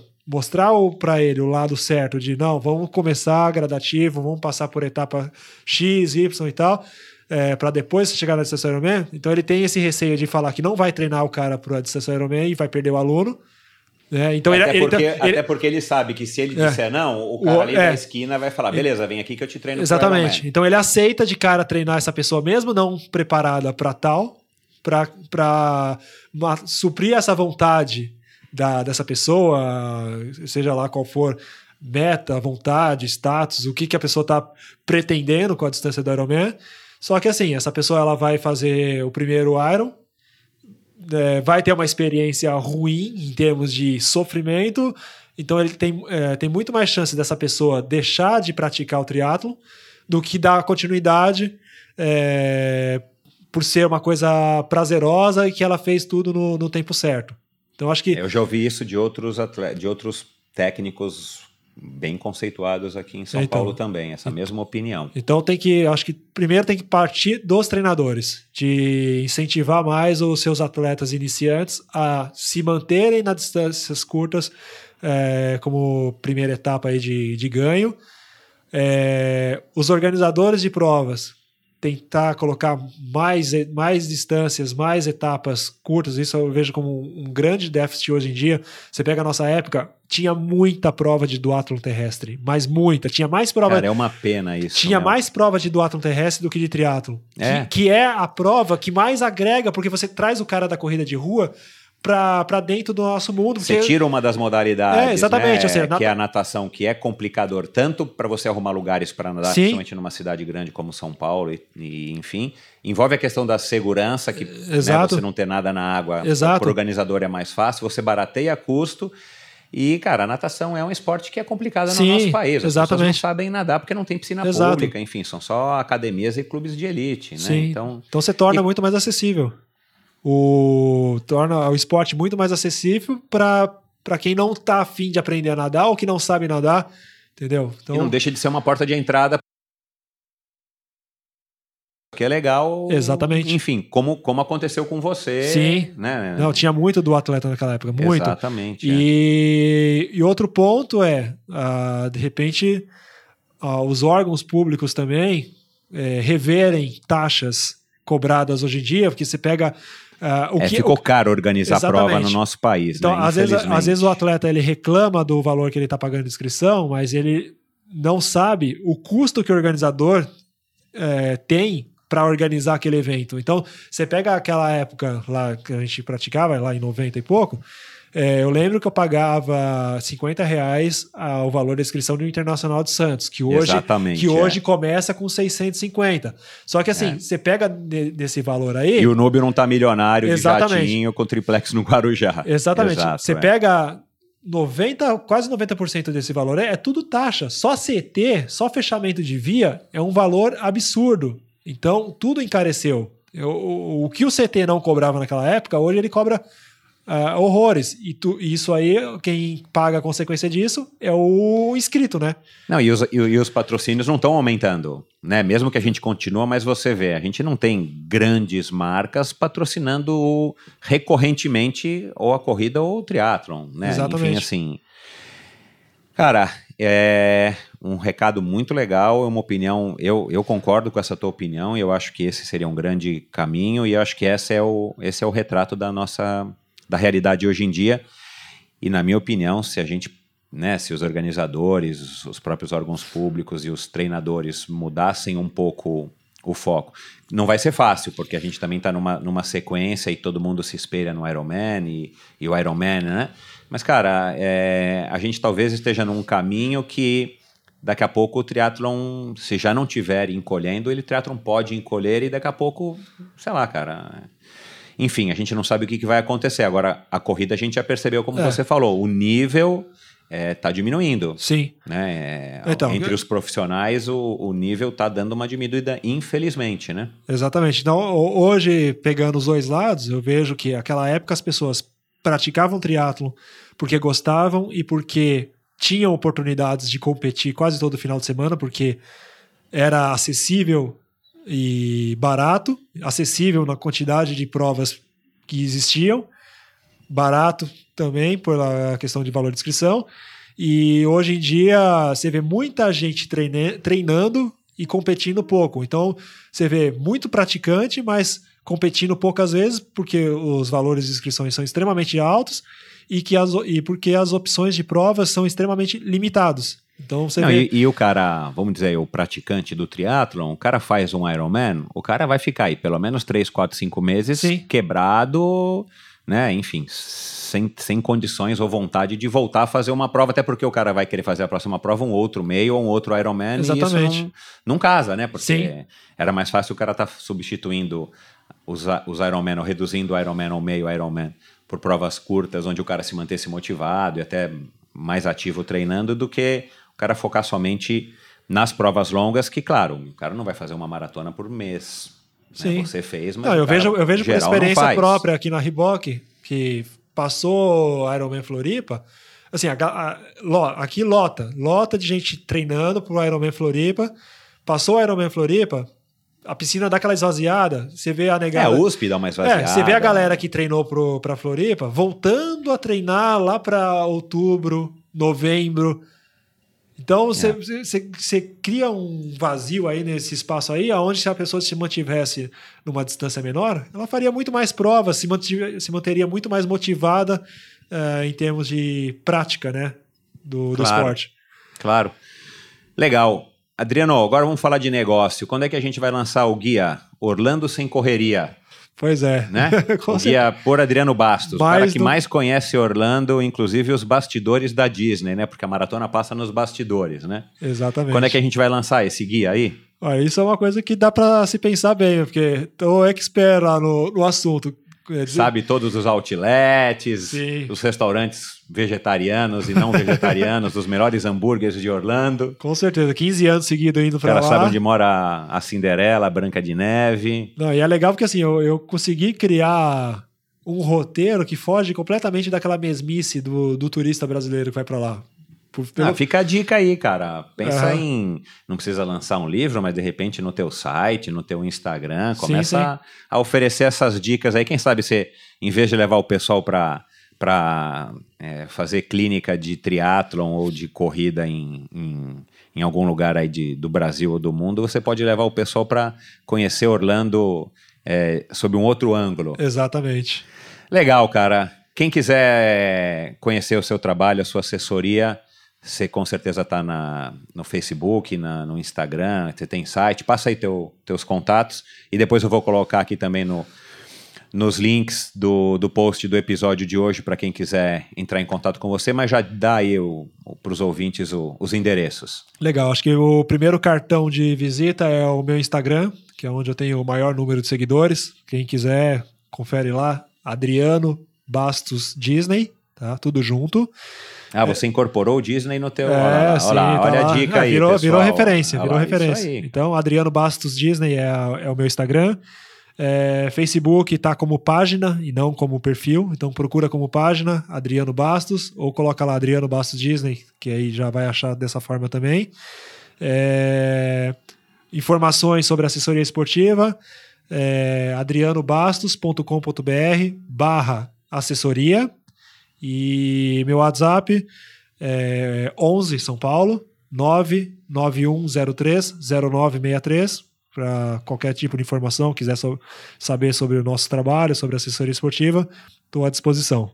Você dá palestra? Já foi chamado? Já, já, sim. As empresas é, com frequência me, me contratam para dar palestra motivacional sobre questão de, é, de treinamento mesmo, de pra, prática esportiva, usando ela como uma forma de vida saudável, como uma forma motivacional, né, de, de mexer com o dia a dia da, da, da empresa e tudo mais.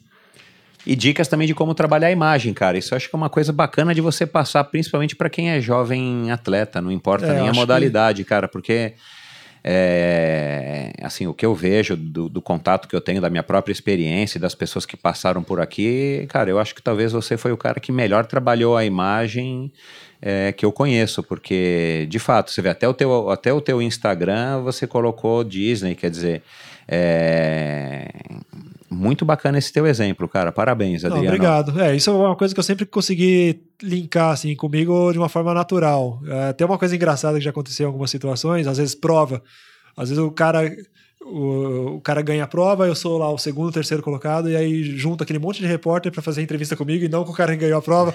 E aí eu vejo o cara que ganhou a prova depois vem conversar comigo, pô, meu, que sacanagem, eu ganhei a prova, os caras vão em entrevista você. Então é aquela coisa realmente de, é, de saber. Não cati- basta ser bom, cara. Você tem que aparecer ser bom. Porque o cara só que é bom e não aparece, não, não resolve. Não Exatamente. ter uma, Ferrari não sair da garagem. É melhor você ter um, um carrinho X e, e sair da garagem com ele brilhando e lustroso do que você ter uma Ferrari e nunca ninguém saber que você tem uma Ferrari, né? Exatamente. Cara, legal. Muito obrigado, foi um prazer. A gente se encontra aí na, na USP treinando. E é isso, cara. Parabéns pela tua carreira, parabéns aí pelo que você representou e, e- e vai representar com certeza aí no, no triatlon, pelo menos aqui dentro do Brasil. Legal, agradeço, obrigado de verdade. Muito agradecido aí pela oportunidade. Estaremos aí à disposição para as próximas.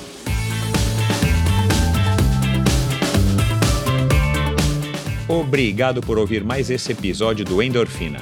Acesse endorfinabr.com para ver as notas e links mencionados na conversa de hoje. Lá você ainda encontra todos os episódios do Endorfina. E lembre-se de participar você também, enviando suas sugestões, perguntas e críticas para michel.endorfinabr.com. Um abraço e até a próxima!